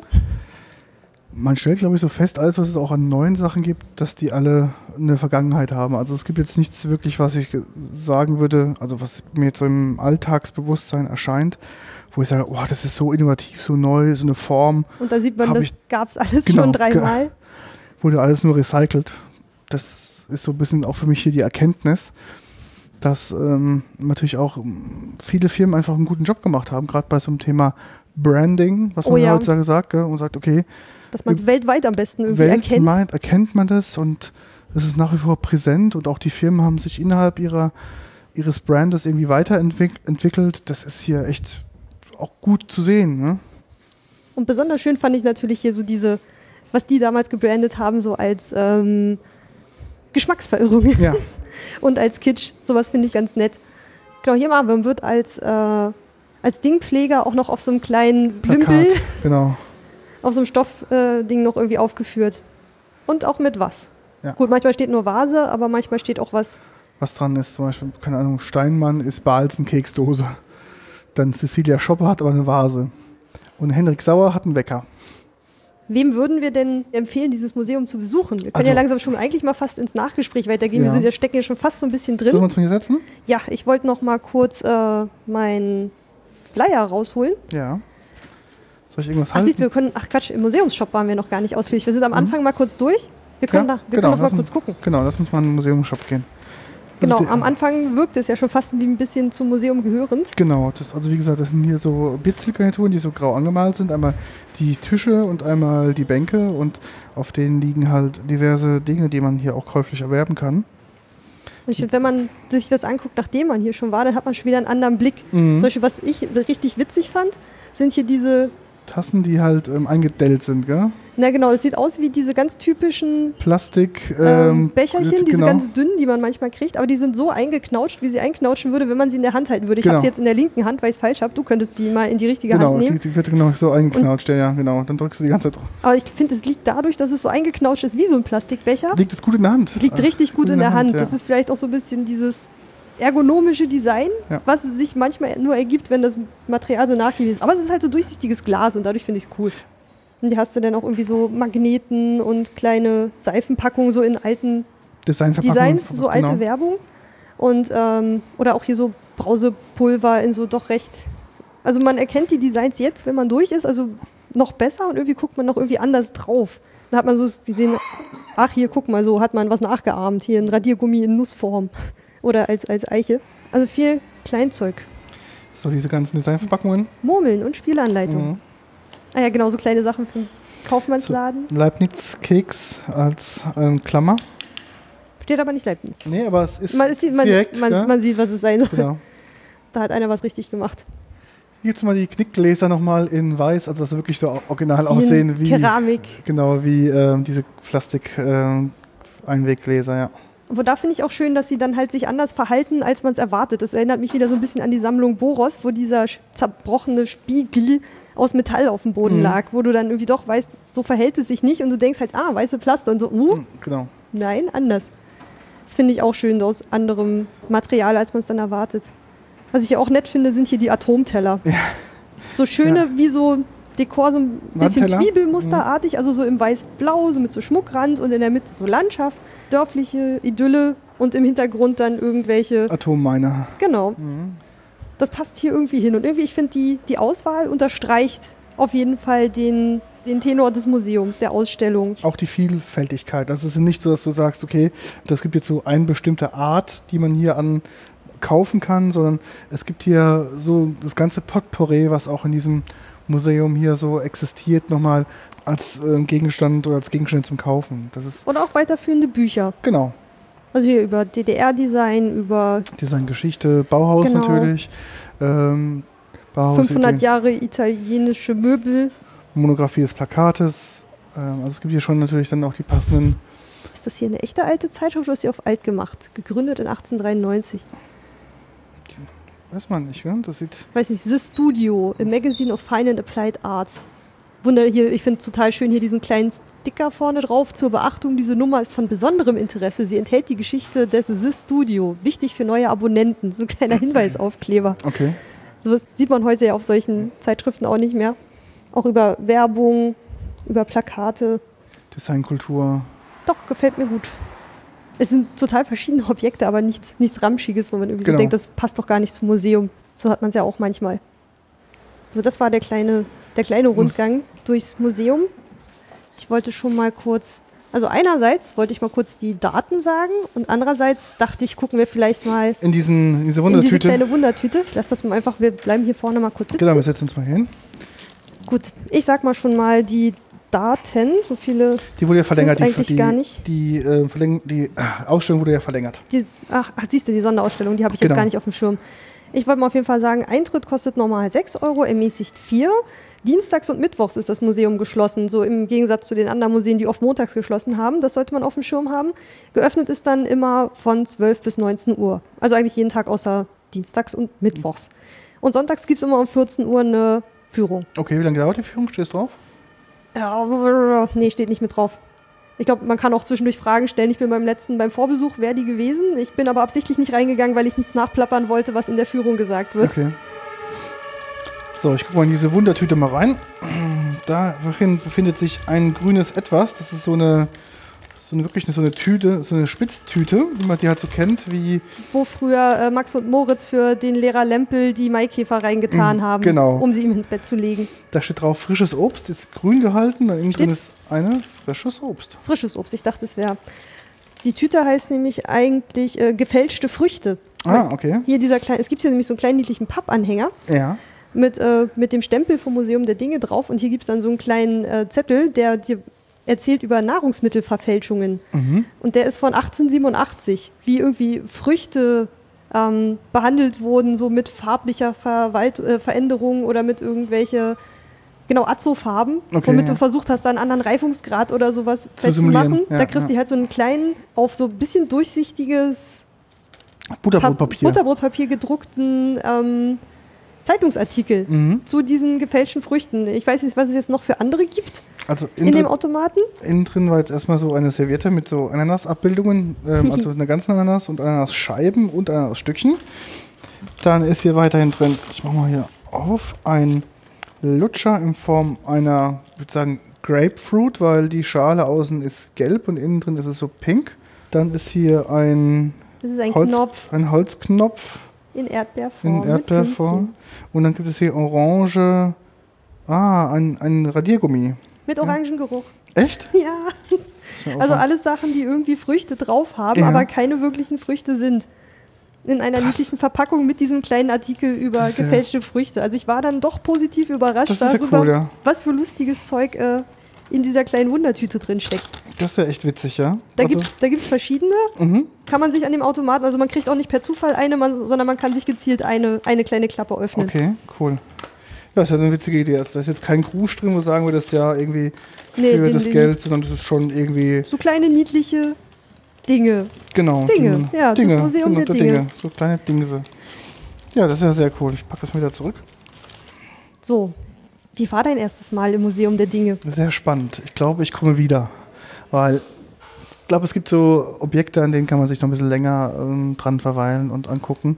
Ähm, das Da was nachlesen und Genau. Ich finde das auch ganz spannend, weil du kannst, wenn du mit verschiedenen Leuten hierher kommst, siehst du verschiedene Dinge anders oder es gibt halt jemand, der ähm, dir über Dinge, die erzählen kann, die du gar nicht kennst, aber die in der Vitrine man gemeinsam entdeckt. Das finde ich extrem spannend. Und ich glaube, so für Inspiration im Bereich Design kann man hier also wirklich, das lohnt sich ja.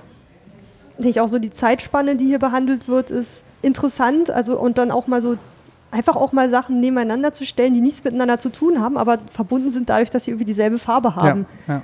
Und man entwickelt einen anderen Blick auf Dinge. Ich hätte nicht gedacht, dass es, also Museum der Dinge, ich hatte keine Ahnung, dass das irgendwas mit Designgeschichte Mhm. oder sowas zu tun oder mit Produktdesign, Kunstgewerbe. Kein Plan gehabt, was das eigentlich so genau ist. Ich hätte eher so eine Kunst- und Wunderkammer, Kuriositätenkabinett oder Mhm. irgendwie so. Ich war sehr gedacht. überrascht über die Vielfalt auch an äh, Dingen, die hier wirklich da sind. Also es ist ja nicht so, dass du eine riesige Vitrine hast, dann liegen dann zwei Objekte drin, sondern wie wir vorhin schon sagten, an so einem, in so einer Vitrine liegen auf einmal hunderte von Objekten drin oder hundert Objekte. Da hast du ganz viel zu entdecken. Da kannst du einfach dir die Nase platt an dieser Vitrine drücken und siehst halt hinten in der Ecke noch ein interessantes Objekt, was du vielleicht vorher noch gar nicht kanntest oder noch nie gesehen hattest. Was ich auch gut finde, es gibt hier übrigens ähm, diese Führungen immer sonntags. Es gibt Führungen auf Anfrage. Und es gibt äh, auch Führung für Blinde und Sehbehinderte. Okay, das ist auch ganz interessant, wie man das dann den Leuten auch dann vermittelt. Das müsste ja so ähnlich sein wie im Podcast. weil Die Leute hören uns ja und sehen ja nicht das, was wir unbedingt gesehen haben. Wir Obwohl hier bei den Führungen kriegt man, glaube ich, dann auch ab und zu mal was in die Hand gedrückt. Ah, okay. Anders als bei dem Podcast. Mhm. Würde ich gerne mal mitmachen. Mich mal mit einem Blinden durch so eine, mit so einer Blindenführung zusammen Das- besuchen. ja. Oder durch ein Museum, was einfach da mitmachen soll. Ja, das würde ich auch Freiwillige vor. Möchtest du noch was über das Museum loswerden? Ähm, nö, finde ich sehr gut. I like it. Empfehlung. Auch für vielleicht Museumsmuffel, die denken, ja, Museum, was ist denn da los? Aber das ist hier wirklich sehr spannend. Obwohl man sich hier so ein bisschen selbst erarbeiten muss. Ja, das Deswegen, stimmt. also wer Museumsmuffel ist, würde ich fast sogar denken, und so gern bespielt wird, so mit Hm, Ich weiß nicht, ich glaube, das, das selbst entdecken und wenn man auch gar nicht so genau weiß, was es ist, aber irgendwie spannend ist und es sich angucken kann, ist, glaube ich, auch cool, weil, was ich auch hasse, wenn du so drei Ausstellungsobjekte hast, dann hast du irgendwie gefühlt 400 Zeichen Text da dran und denkst so, oh, bis du erstmal durchgeackert bist, bis du halt siehst, dass es halt irgendwie eine, ein Rad ist. Ja, toll. Das hatte ich jetzt auch so erkannt. Und ob das jetzt irgendwie 1924 oder 1923 gemacht wurde, ja, okay. Na gut, hier, man hätte sich natürlich auch diese ganzen Texte an der Seite jetzt äh, währenddessen auch nochmal durchlesen können. Da habe ich aber irgendwann auch selber gestreikt, ähm, weil einfach jede Vitrine ein komplett anderes Thema hatte. Ja. Dadurch äh, war das jetzt bei mir auch nicht mehr alles so komplett im Kopf, was drin war, sondern wirklich nur so ausgewählte Sachen. Aber ich glaube, so kann man hier einfach durchgehen. Mhm. Ansonsten Dingpfleger werden und dann hast du dann ja auch den freien Eintritt für das Genau. Jahr. Da kannst du einfach immer wiederkommen. Genau. Dann war das unser Besuch im Museum der Dinge. Vielen Dank, dass du mitgekommen bist und mir dieses Museum vorgeschlagen hast. Ich hatte es schon lange auf dem Plan, aber bin einfach nie dazu gekommen, mal hinzugehen. Vielen Dank für die Einladung. Immer wieder gern. Ja, dann sage ich auf bald, eure Ulrike. Bis bald, der Hackfeed. Tschüss. Tschüss.